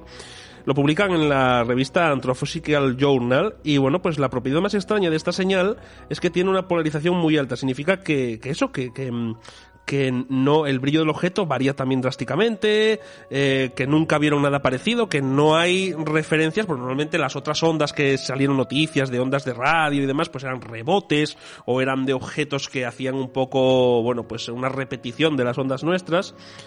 Pero en este caso, bueno, pues eh, este equipo internacional de científicos que, bueno, pues eh, son un conglomerado en Alemania, en Estados Unidos, en Canadá, en España, en Francia, descubrieron, eh, bueno, pues este tipo de, mm, de señales que no acaban de dar una explicación, además son concretas, son reiteradas, hablan incluso, hay teorías de que hablan incluso de que puedan ser eh, mensajes lanzados por eh, civilizaciones o objetos ya desaparecidos, que pueda ser incluso de, de- de civilizaciones antiguas. La verdad que son ese tipo de noticias que salen muy sucintamente, muy menudamente en programas como el de Cuarto Milenio y todas estas cosas, pero que luego no salen en ningún otro sitio y que merece la pena destacar porque son muy interesantes podría ser una señal de radio de alguien, viene desde el mismo centro de la Vía Láctea y son señales que a todas luces no son capaces a, a bueno, pues a, a distinguir. Este es el último descubrimiento que, como dicen, en el que se encuentran ahora mismo trabajando con la potencia de este telescopio, del telescopio que lo descubrió que tenía el dato por aquí, pero bueno, es muy difícil, el ASCAP J, una- un nombre muy, muy concreto. Y esa es una de las noticias que tenemos, las nuevas ondas de radio que están llegando hasta nuestro planeta. A lo mejor, quién sabe, nos encontramos por ahí con una civilización alienígena de verdad. Tiene que haber vida, son un universo muy grande. Sí, sí. No sé si cabezones y verdes, pero tiene que haber vida. La otra noticia ya es un poco para que la gente, pues es en el rollo, pues esto, como lo del kit de palapagón, que se lance la Mm. gente rápidamente ya, lanzáis ya a comprar y a la locura, porque parece ser que el cuerpo celeste 2009 JF1 podría colisionar eh, de forma bastante, además, eh, dicen posible, el próximo 6 de mayo de 2022 en torno a las ocho y media de la mañana. A la hora de la que vamos a trabajar, son las ocho y media de la mañana, pues Me eh, pilla muy mal esa poder- hora, te ¿eh? pilla mal, ¿no? Te despierta. El asunto es que calculó que este asteroide podría impactar contra la Tierra, tiene como el poder de 150 bombas de Hiroshima. Y, y, bueno, pues parece ser que, que lo que ellos, pre- o sea, la trayectoria de este, la, la Administración Nacional de Aeronáutica y Espacio, ¿eh? esto dice, ¿qué será eso? La NASA, que la gente no, no sabe que eso, oye, la NASA, eh, lo ha definido muy peligroso, eh, podría impactar contra la Tierra, como dicen, eh, las posibilidades son bastante altas, es un impacto entre, para ellos, claro, puede parecernos para nosotros mucho, pero en este caso es un, de una posibilidad entre 3.800, es un 0,26% de posibilidades de que pudiera impactar. Para ellos, a niveles astronómicos, debe de ser muy eh, avanzado, ¿no? Pero en fin, la fecha establecida para la colisión dicen que podría ser esa que, que os digo. Y, y bueno, pues no deja de ser una noticia mm, eh, que sale justo cuando sale otra en referencia a que se va a lanzar un stand de prueba, dicen, pues un- una nave espacial para estrellarse contra un asteroide para ver eh, desviarlo, para ver cómo lo pueden desviar y tal. Son ese tipo de cosas que aunque nos hacen gracia, porque, bueno, pues siempre pasa lo de que ah, va a sacar un asteroide cercano a la Tierra, puede impactar y tal. No deja de resultar curioso que salga una noticia así justo a la vez y a la par que están saliendo noticias en torno a que van a ir a separar y hacer pruebas de asteroides que pueden impactar en la Tierra. Y en un contexto en el que estamos de terror absoluto, pues evidentemente una noticia de estas también tiene, tiene cojones. Pues coincide en el tiempo que JJ Benítez dijo que en 2027 va a caer un asteroide, un meteorito, y que va a morir mil y pico millones de personas. Una locura, Jaime, este tipo de cosas. Coincide en ¿eh? el tiempo ambas noticias, ¿eh? No sé, son cosas que, que quieras que no llaman la atención y, y bueno, pues asustan un poquito, ¿no? Pero bueno, que la gente no tenga que es una posibilidad entre 3.800 y mucho. Eso pasará por ahí y lo de siempre. Pero bueno, que sepáis que la NASA dice que puede impactar. Así que ya tenemos. Esas son las dos noticias que teníamos a destacar en, en, Planeta, en Planeta Increíble. Y ahora sí, vamos a continuar. Vamos a parar un minutín para ponernos en contacto con nuestra compañera Raquel también, porque vamos a tener nuestra segunda mesa de tertulia en la que vamos a hablar pues de un tema también, eh, bueno, pues... Eh, interesante y polémico, pero que merece la pena ser tratado porque ¿cómo es lo que decía Risto? Que la gente no vacunada eran egoístas, no. No, Peor. ¿cómo era la palabra esta que dijeron? Me encantó, me la dijiste en el coche, no me acuerdo Ah. cómo era. La, la buscamos ahora y la, No sé la qué decimos. mongers. Algo, no sé qué algo así. Vamos a, vamos a continuar y en un minutín regresamos con esta nueva mesa. Herboristería Robledo. Es tiempo de cuidarse. Remedios naturales, productos de cosmética y plantas medicinales. Herboristería Robledo. Tu herboristería de confianza. Estamos en Campo Amor 27, Oviedo. Teléfono 985 22 27 60. Sofía, ¿llamaste a los de la caldera? No, Pues hay que llamar para el mantenimiento. espera que lo busco. Tecnogijón, Tecnogijón. Aquí está. Fíjate que es en el servicio oficial Baxi Roca y de Dietrich, ¿eh? Sí, en la calle Ribagorza, apunta. 985 16 40 30. Anda, dame un beso. Quita para allá. esta villa marinera.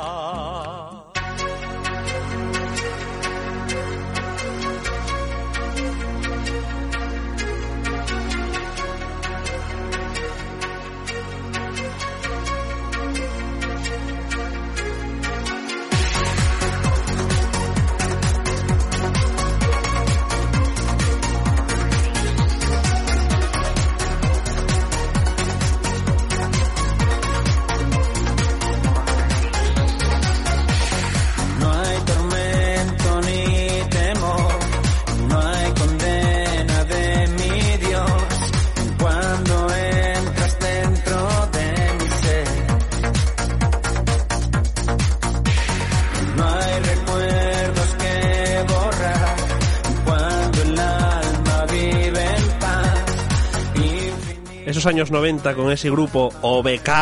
¡Qué maravilla! ¡Qué maravilla!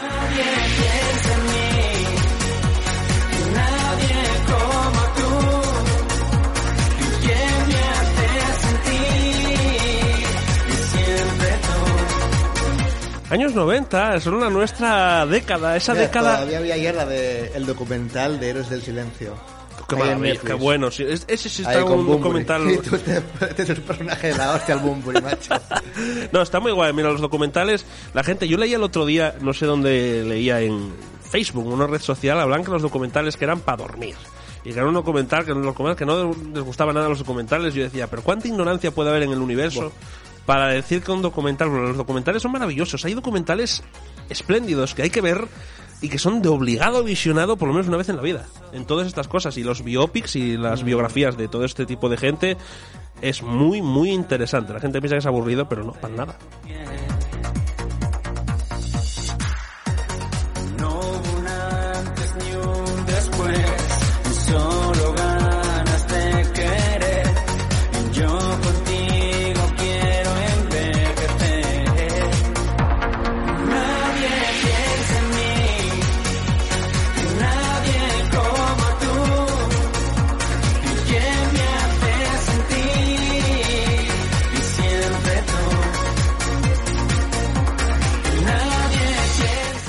Tengo aquí una pila de papeles, con una pila de noticias, una pila de informaciones y tal, que yo no sé, voy a volverme loco.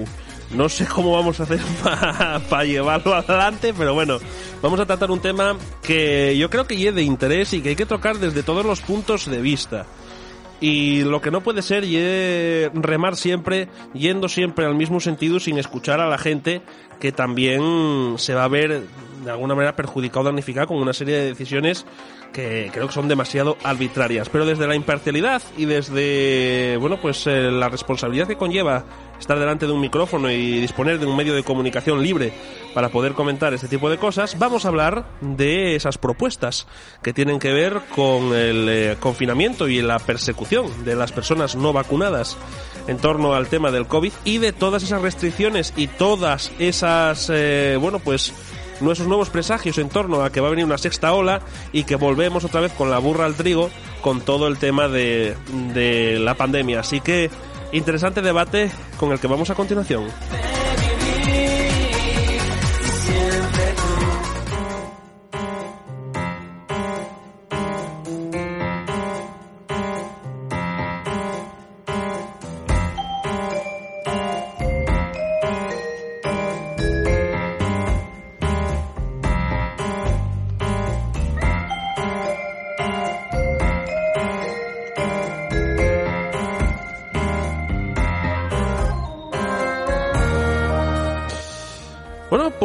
Pues eh, mesa de tertulia, de debate, eh, en la que, bueno, pues eh, se incorpora al teléfono una compañera de esta casa, colaboradora del programa de mi buen compañero Josep Benaisa, eh, los martes por la tarde, algo contigo, y que es Raquel, Raquel Díaz. Muy buenas tardes, Raquel, ¿qué tal? ¿Cómo estás? Hola, buenas tardes, encantada, encantada de estar ahí con vosotros. Bueno, yo no soy Josep hoy, pero el tema es muy, muy interesante. Y tengo aquí una serie de, mm, de, noticias y de cosas que fueron saliendo durante esta semana, que poco a poco, esto me recuerda cuando empezaba otra vez la pandemia, toda esta historia, otra vez la maquinaria a funcionar en asuntos que, que escapan más allá de la información, tienen pues, yo siempre he dicho, un, una intencionalidad diferente a la de informar. Vamos a empezar por la que, digamos, es la que sonó más a bombo y platillo, que después tuvo sus, bueno, pues, eh, evidentemente sus aclaraciones y sus historias, pero que no deja de ser un titular potente que muchos países ya de la Unión Europea ya empiezan a, bueno, pues a valorar, a tener sobre la mesa como posibilidad a la hora de enfrentarse a posibles nuevas olas del, del COVID. Y es que Austria aplica fuertes restricciones a los no vacunados por la COVID. La que más destaca, evidentemente, es la posibilidad, bueno, la posibilidad, la historia de estar confinados en casa y solamente poder salir pues a las cosas eh, que se consideren eh, bueno básicas pues a trabajar a la cosa digamos a comprar eh, el comestible básico y este tipo de este tipo de, de, cosas. Todo esto el gobierno pues lo atribuye a que efectivamente ha habido un bueno pues un aumento de casos según ellos alarmante de 1.700 casos por 100.000 habitantes que es una tendencia al alza y que bueno pues al parecer la culpa, según esto, parece ser o, o, parece que todo todo indica que las personas no vacunadas pues son responsables de todo esto y hay que tenerlos encerrados. Y una noticia que hay que tratar con sumo cuidado, pero que a mí me parece verdaderamente aterradora, Jaime. ¿Qué te parece el titular y cómo fueron desarrollándose los casos? Porque ahora dicen que no, que tal, que cual, pero ya se está planteando sobre la mesa aquí en España cosas similares. De hecho, creo que tiene el virus un GPS que va a localizarlos a casa el... a los no vacunados. Eso dicen, que va a localizar solamente a los no vacunados. Como que a los vacunados no les va a tocar igual.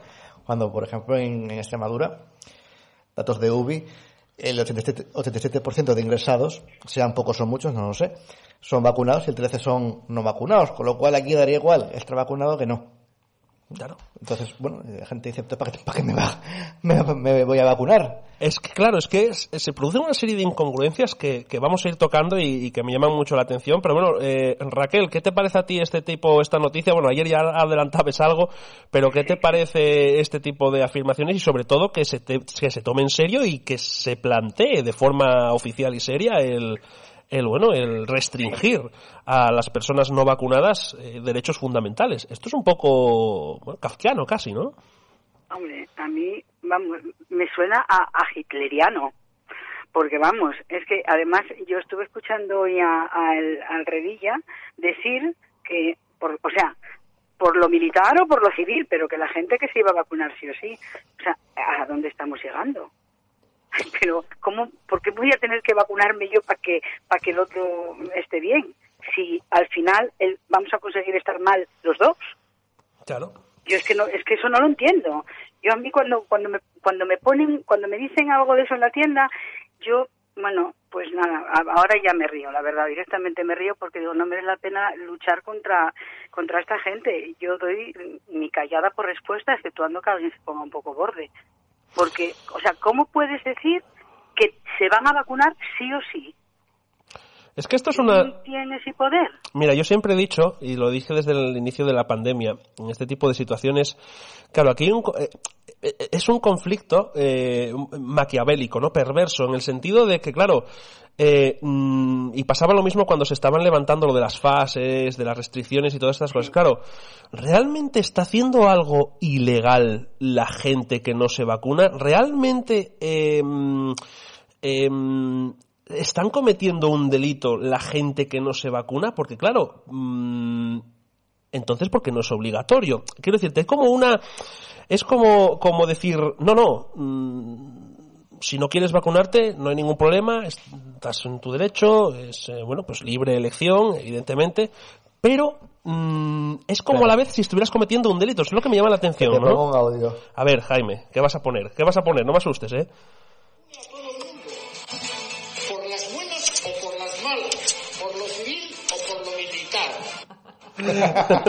Eso fue lo que escuché, eso fue.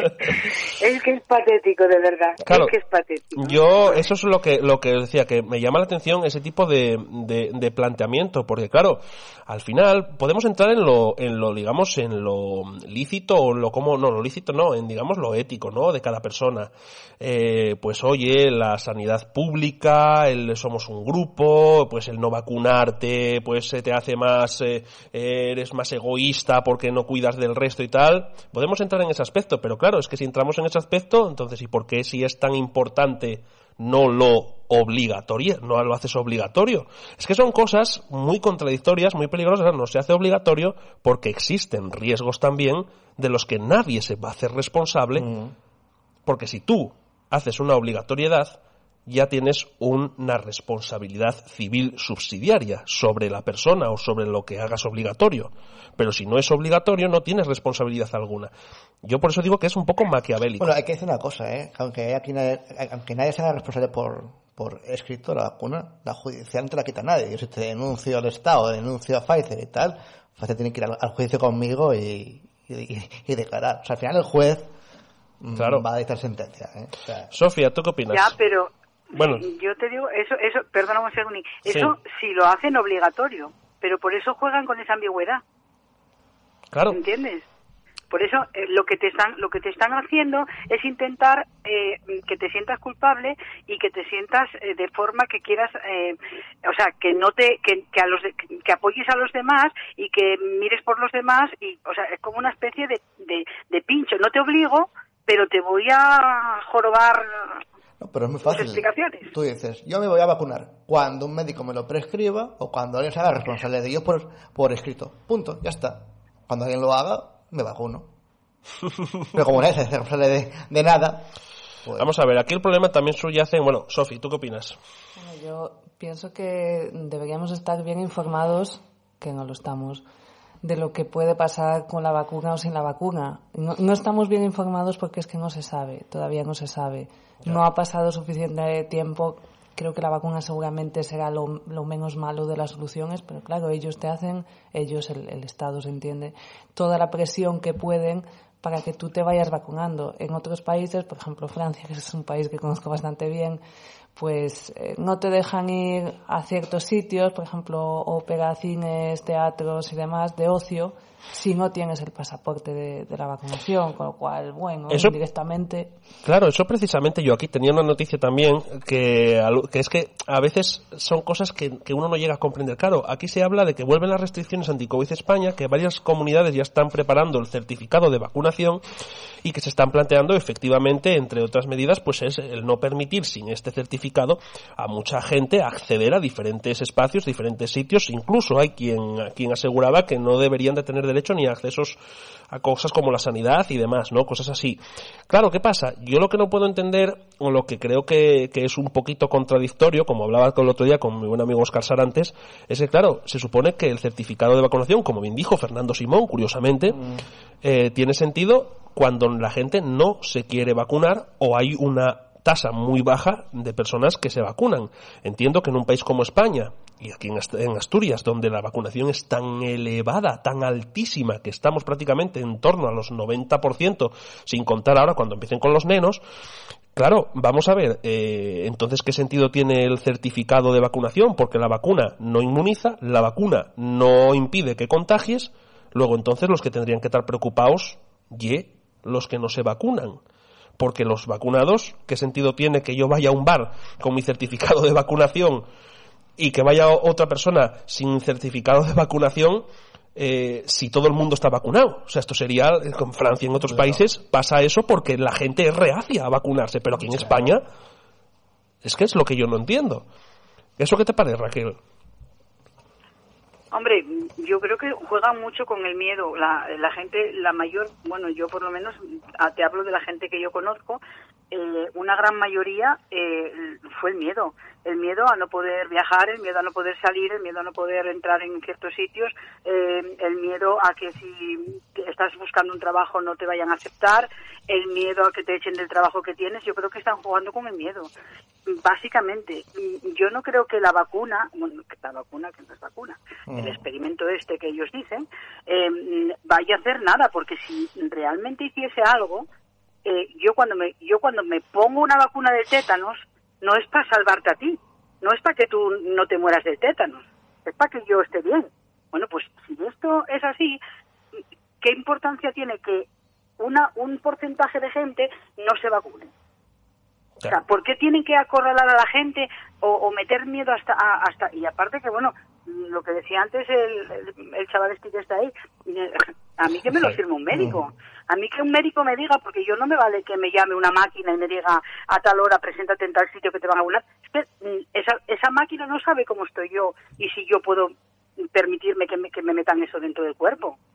A mí que me lo diga un médico además, con la, con, Mira. con exacto, con su firma. Nos dice mm, eh, nuestro compañero Joseph, que está en Italia, que nos está escuchando, eh, que, acaba, que acaba de llegar al aeropuerto de, de Bolonia y después de llenar eh, formularios de pasajero y llevar el certificado de vacunación que lleva encima, al llegar, si viene de la comunidad europea directamente, no le piden absolutamente nada, no le han pedido nada de ningún, ningún tipo.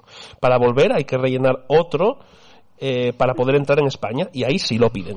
Aún así, es- eso es ilegal. Nos dice Porque Joseph. eres español. Un saludo, Joseph. que poder volver igualmente. Es que eso es ilegal.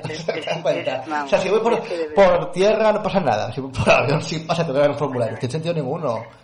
Que hay gente que no sabe los derechos que tiene de la Constitución y luego por encima de las constituciones de cada país están las internacionales que, que prote- que te protegen de esa vulneración de la intimidad. Cuidado, cuidado con los melones que se abren. que Empezamos por el COVID y acabamos con el VIH y acabamos llevas ropa interior azul o, o verde.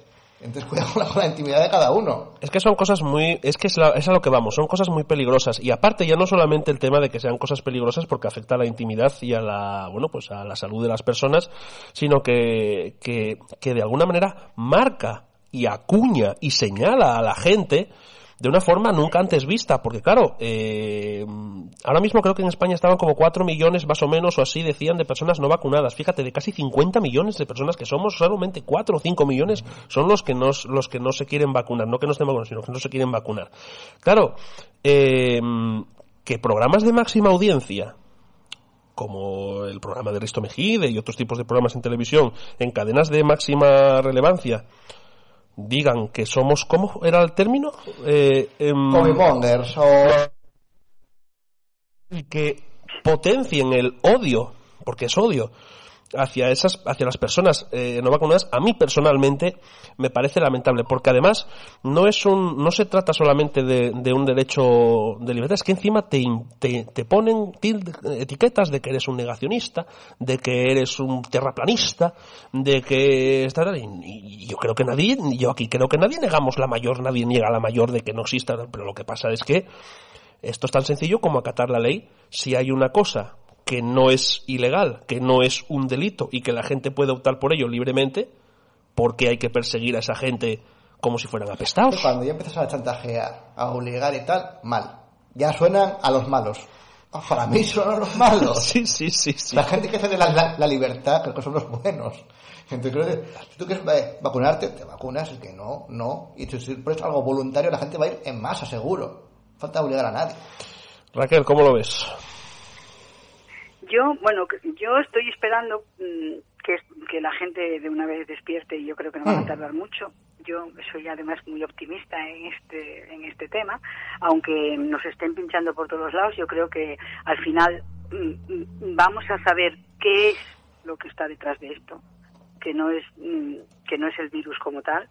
Y yo tengo esa esa esperanza que no que no tarde mucho. Yo estoy siguiendo un montón de canales en Telegram y, y está con, con científicos que no salen en televisión porque no interesa que esos científicos salgan en televisión, con médicos bastante reputados que tampoco salen en televisión, porque mm, uno que salió y dijo que no había, al principio de la, de la pandemia, dijo que, que bueno, que el hospital del, que, que es Luis de Benito, que no, me imagino que lo conoceréis, Sí. eh, dijo no, en el hospital donde yo estoy, sinceramente no, y si en un hospital donde hay 800 camas eh, hay 20 personas ingresadas en, en la UCI en una época que, no, que sí, que es cuando la gente está realmente enferma, que es cuando, cuando la, la gripe, pues yo creo que es normal, y lo cortaron y lo pusieron a parir.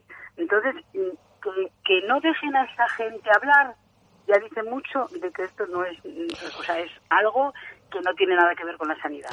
Es que claro, cuando se leen estas noticias, yo por ejemplo aquí tengo delante también, pues eh, lo que bueno, Austria, que se convierte en ese país, eh, bueno, eh, que, que hace lo que lo que hemos comentado, claro, eh, el canciller austriaco Alexander Schallenberg habla de que el porcentaje de vacunación es vergonzosamente bajo. Yo creo que no llegaba ni siquiera a un 30%.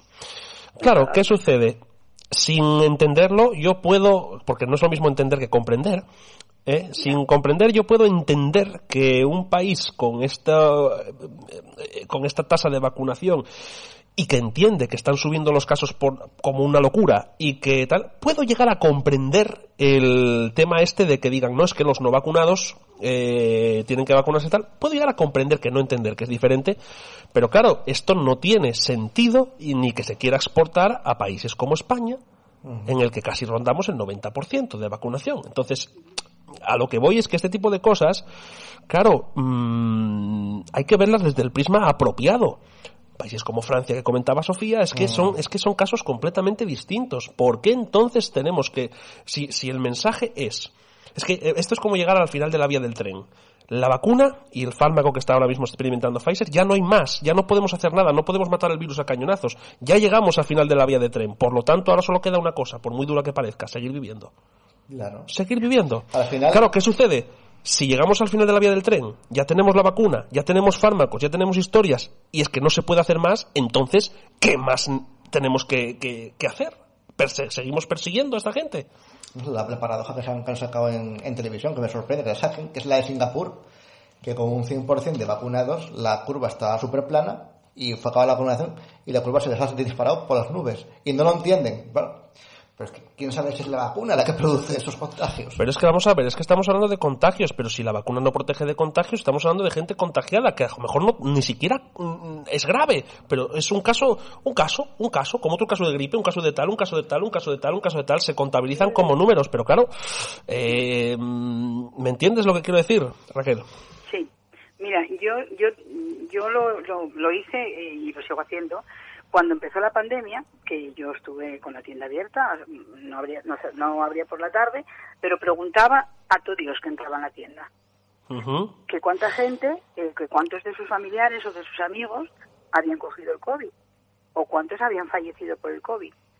te puedo asegurar que me sobran dedos de una mano, porque de aquella, en, te estoy hablando de mi zona, ¿eh? pero Sí. luego también conozco gente, tengo dos amigas que están trabajando en Madrid, tengo familia de mi marido que vive en Galicia, que además tuvimos que ir a un, a un, a un funeral de un, de un primo que le dio un infarto y murió, no del COVID, que yo creo que a lo mejor allí también pusieron que era del COVID, eh, que- pero no era. Eh, y yo pregunté a todo el mundo, a todo el mundo, y te puedo asegurar que nadie conocía, "Mm, bueno, yo sí, es que la prima de una amiga, el padre que estuvo, que no había nada.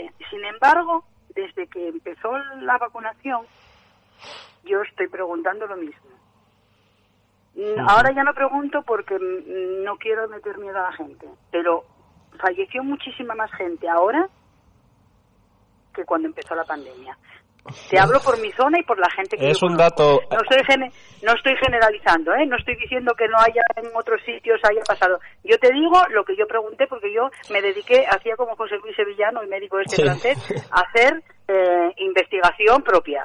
Hay un dato, hay un dato por ahí que, que es, a ver, son datos, efectivamente, eh, bueno, se han reportado más fallecidos en esta última tal que, en- el año anterior. Pero bueno, claro, son cosas que al final, es que con los números jugar es muy, es tan sencillo jugar con los números y con tal, porque claro, es que estos son, mira, pongo un ejemplo que siempre pongo a mis amigos, en plan esto, como digo, tertulia de bar, pero siempre pongo a mis amigos, y me pongo a mí, para no poner a nadie, me pongo a mí de ejemplo. Eh, yo soy una persona eh, que a mí, mm, desde que empezó la pandemia, nadie, absolutamente nadie, ni un médico, ni un investigador, ni nadie me ha ni hecho ninguna prueba, ni preguntado si tengo el COVID, ni me han hecho ningún tipo de historia, ningún tal. A lo que voy, yo igual lo pasé y no me enteré, igual lo pasé y, y tal. Quiero decirte, ¿cuánta gente habrá como yo? un montonazo de gente, un montonazo de gente que no se ha hecho prueba ninguna, que no le han dicho nada, que no la han investigado de ningún tipo. Entonces, a lo que voy es que los datos tienen que ser de gente que voluntariamente de alguna manera ha ido al médico o que han... ¿Me explico lo que quiero decir? ¿Cuántísima gente de, los que estamos ahora mismo, por ejemplo, en la calle tomando algo en un bar? Eh, o sea, que llaman a casa y te dicen, hola, te voy a hacer la prueba del COVID. ¿De dónde sacan todos estos datos? Estos datos tienen que ser de gente que enferma, que va al hospital, que los... En fin, este tipo de cosas, ¿no, Raquel? No, no, no, la gente eh, para, para hacer cualquier cosa te pedían una PCR y dependiendo de cómo de cómo valoraran ellos lo de la PCR, que yo de eso no entiendo, eh, ya decían, se- según los eh, los, valo- los valores que ellos pusieran, pues mm, cuando querían que por la zona de, de yo qué sé, de Cataluña hubiese más afectados, pues bajaban el nivel ese que ponen ellos y, y había muchos más afectados, porque no daba el- en el momento en que te meten un palito en la nariz, algún Mm. virus tienes que ser porque nosotros estamos llenos de virus. Entonces, Claro, luego estaríamos también, claro, con el asunto de que si el coronavirus, si el palito detectaba el coronavirus y todas estas cosas, que detectaba Exacto. otro tipo de coronavirus, en fin. La verdad, Exacto. la verdad que, Claro. Que es un debate muy interesante y que eh, yo decía, ah, con media hora tenemos suficiente. Han pasado la media hora y no tene- nos hemos quedado sin tiempo, es increíble. Vamos a retomar el asunto, vamos a retomar el asunto con más gente también que quería intervenir. Me están abrazando el WhatsApp que quieren intervenir, gente que quiere comentar, que efectivamente, en fin, hay de todo. Entonces, yo creo que la semana que viene o los siguientes programas retomaremos un poco el tema y seguiremos estando en la actualidad porque creo que es muy interesante. Jaime, para terminar, Sí, ¿qué vas a aun decir? suponiendo que el pasaporte se pusiera en toda España obligatorio, ¿quién es el guapo que en su bar o en su tienda o en su tal está en la puerta pidiendo pasaporte a todo aquel que entra? Ya, ya, porque son cosas... Cuidado, ¿eh? Al vecino, a tu amigo. Y tú no me la gana. Pero es imposible, no, no pueden vigilar, no hay, o sea, no hay, no hay medios, no hay gente, no... No, es que, es que son, son propuestas y cosas que se lanzan, pero que realmente es imposible de, de- de poder Para gestionar. meter miedo. La verdad que sí. Bueno, eh, es un debate muy interesante. Raquel, yo te emplazo si quieres a seguir debatiendo en posteriores programas con, también con gente, un poquito más de tiempo, porque la verdad que nos quedamos cortos de tiempo para debatir tantas cosas. Y te agradezco mucho el- la intervención y el haber participado. Eh, la podéis escuchar muchas veces también con nuestro programa de Algo Contigo los martes por la tarde, Raquel. Así que, oye, pues muchísimas gracias de verdad. Gracias a vosotros siempre, ¿eh? por dar voz a la gente que no tenemos voz en otros sitios. Bueno, pues Eso aquí... de agradecer. Aquí todo el mundo puede hablar y decir eh, lo que quiera, eh, vacunados, no vacunados, gente a favor, en contra de todo, porque eso es lo que tienes en una radio libre y no depender de, de nadie a nivel público. De su, Ese es, ese es el rollo. Hablemos todo. Exactamente. Pues muy bien. Muchas gracias Raquel, un abrazo, cuídate mucho. Gracias, chao, Un chao. saludo para todos, gracias. Un Chao. saludo, chao. Pues nada, chicos, llegamos al llegamos al final del programa. La verdad que es una locura porque nos, nos pasa el tiempo volando. ¿Qué tal, Sofi, la experiencia? ¿Ha sido una experiencia fructífera, gratificante? Hombre, con esta compañía de lujo, estupendamente. No, nosotros encantados de que estés aquí. Esperemos que vengas más veces. Yo sé que con el tema del de trabajo, bueno, es un poquitín complicado, pero me apunto a esa sección de los museos. Me parece muy interesante muy destacar un poquito el- la cultura aquí en nuestra región, porque hay cosas muy interesantes que, oye, dices un sábado, un domingo y el otro día, tal, ¿qué hago? ¿A dónde voy? Y dices, bueno, pues un museo es una muy buena opción. Así que, gracias, Sofi. Jaime, muchas gracias también a ti, como siempre. Gerardín, a ver cuándo vuelves, dejas de rodar ya, que te vas a poner a ser un actor mediático y vuelves aquí a todos los demás, a toda la gente que nos sigue, a todos los oyentes. Gracias por la acogida. Tengo el WhatsApp mm, lleno de comentarios. Muchísimas gracias. El próximo miércoles volvemos a estar aquí, como siempre, en esta casa entre amigos, que así es como estamos, entre amigos. Todos los temas tienen cabida aquí. Y el próximo miércoles más y mejor. Pasarlo bien, ser buenos, eh, que tengáis una muy buena semana. Y mañana recordad que a las 8 de la tarde ese concierto fantástico de la orquesta Power Up en Gijón, en la laboral. Un abrazo enorme. Chao, chao.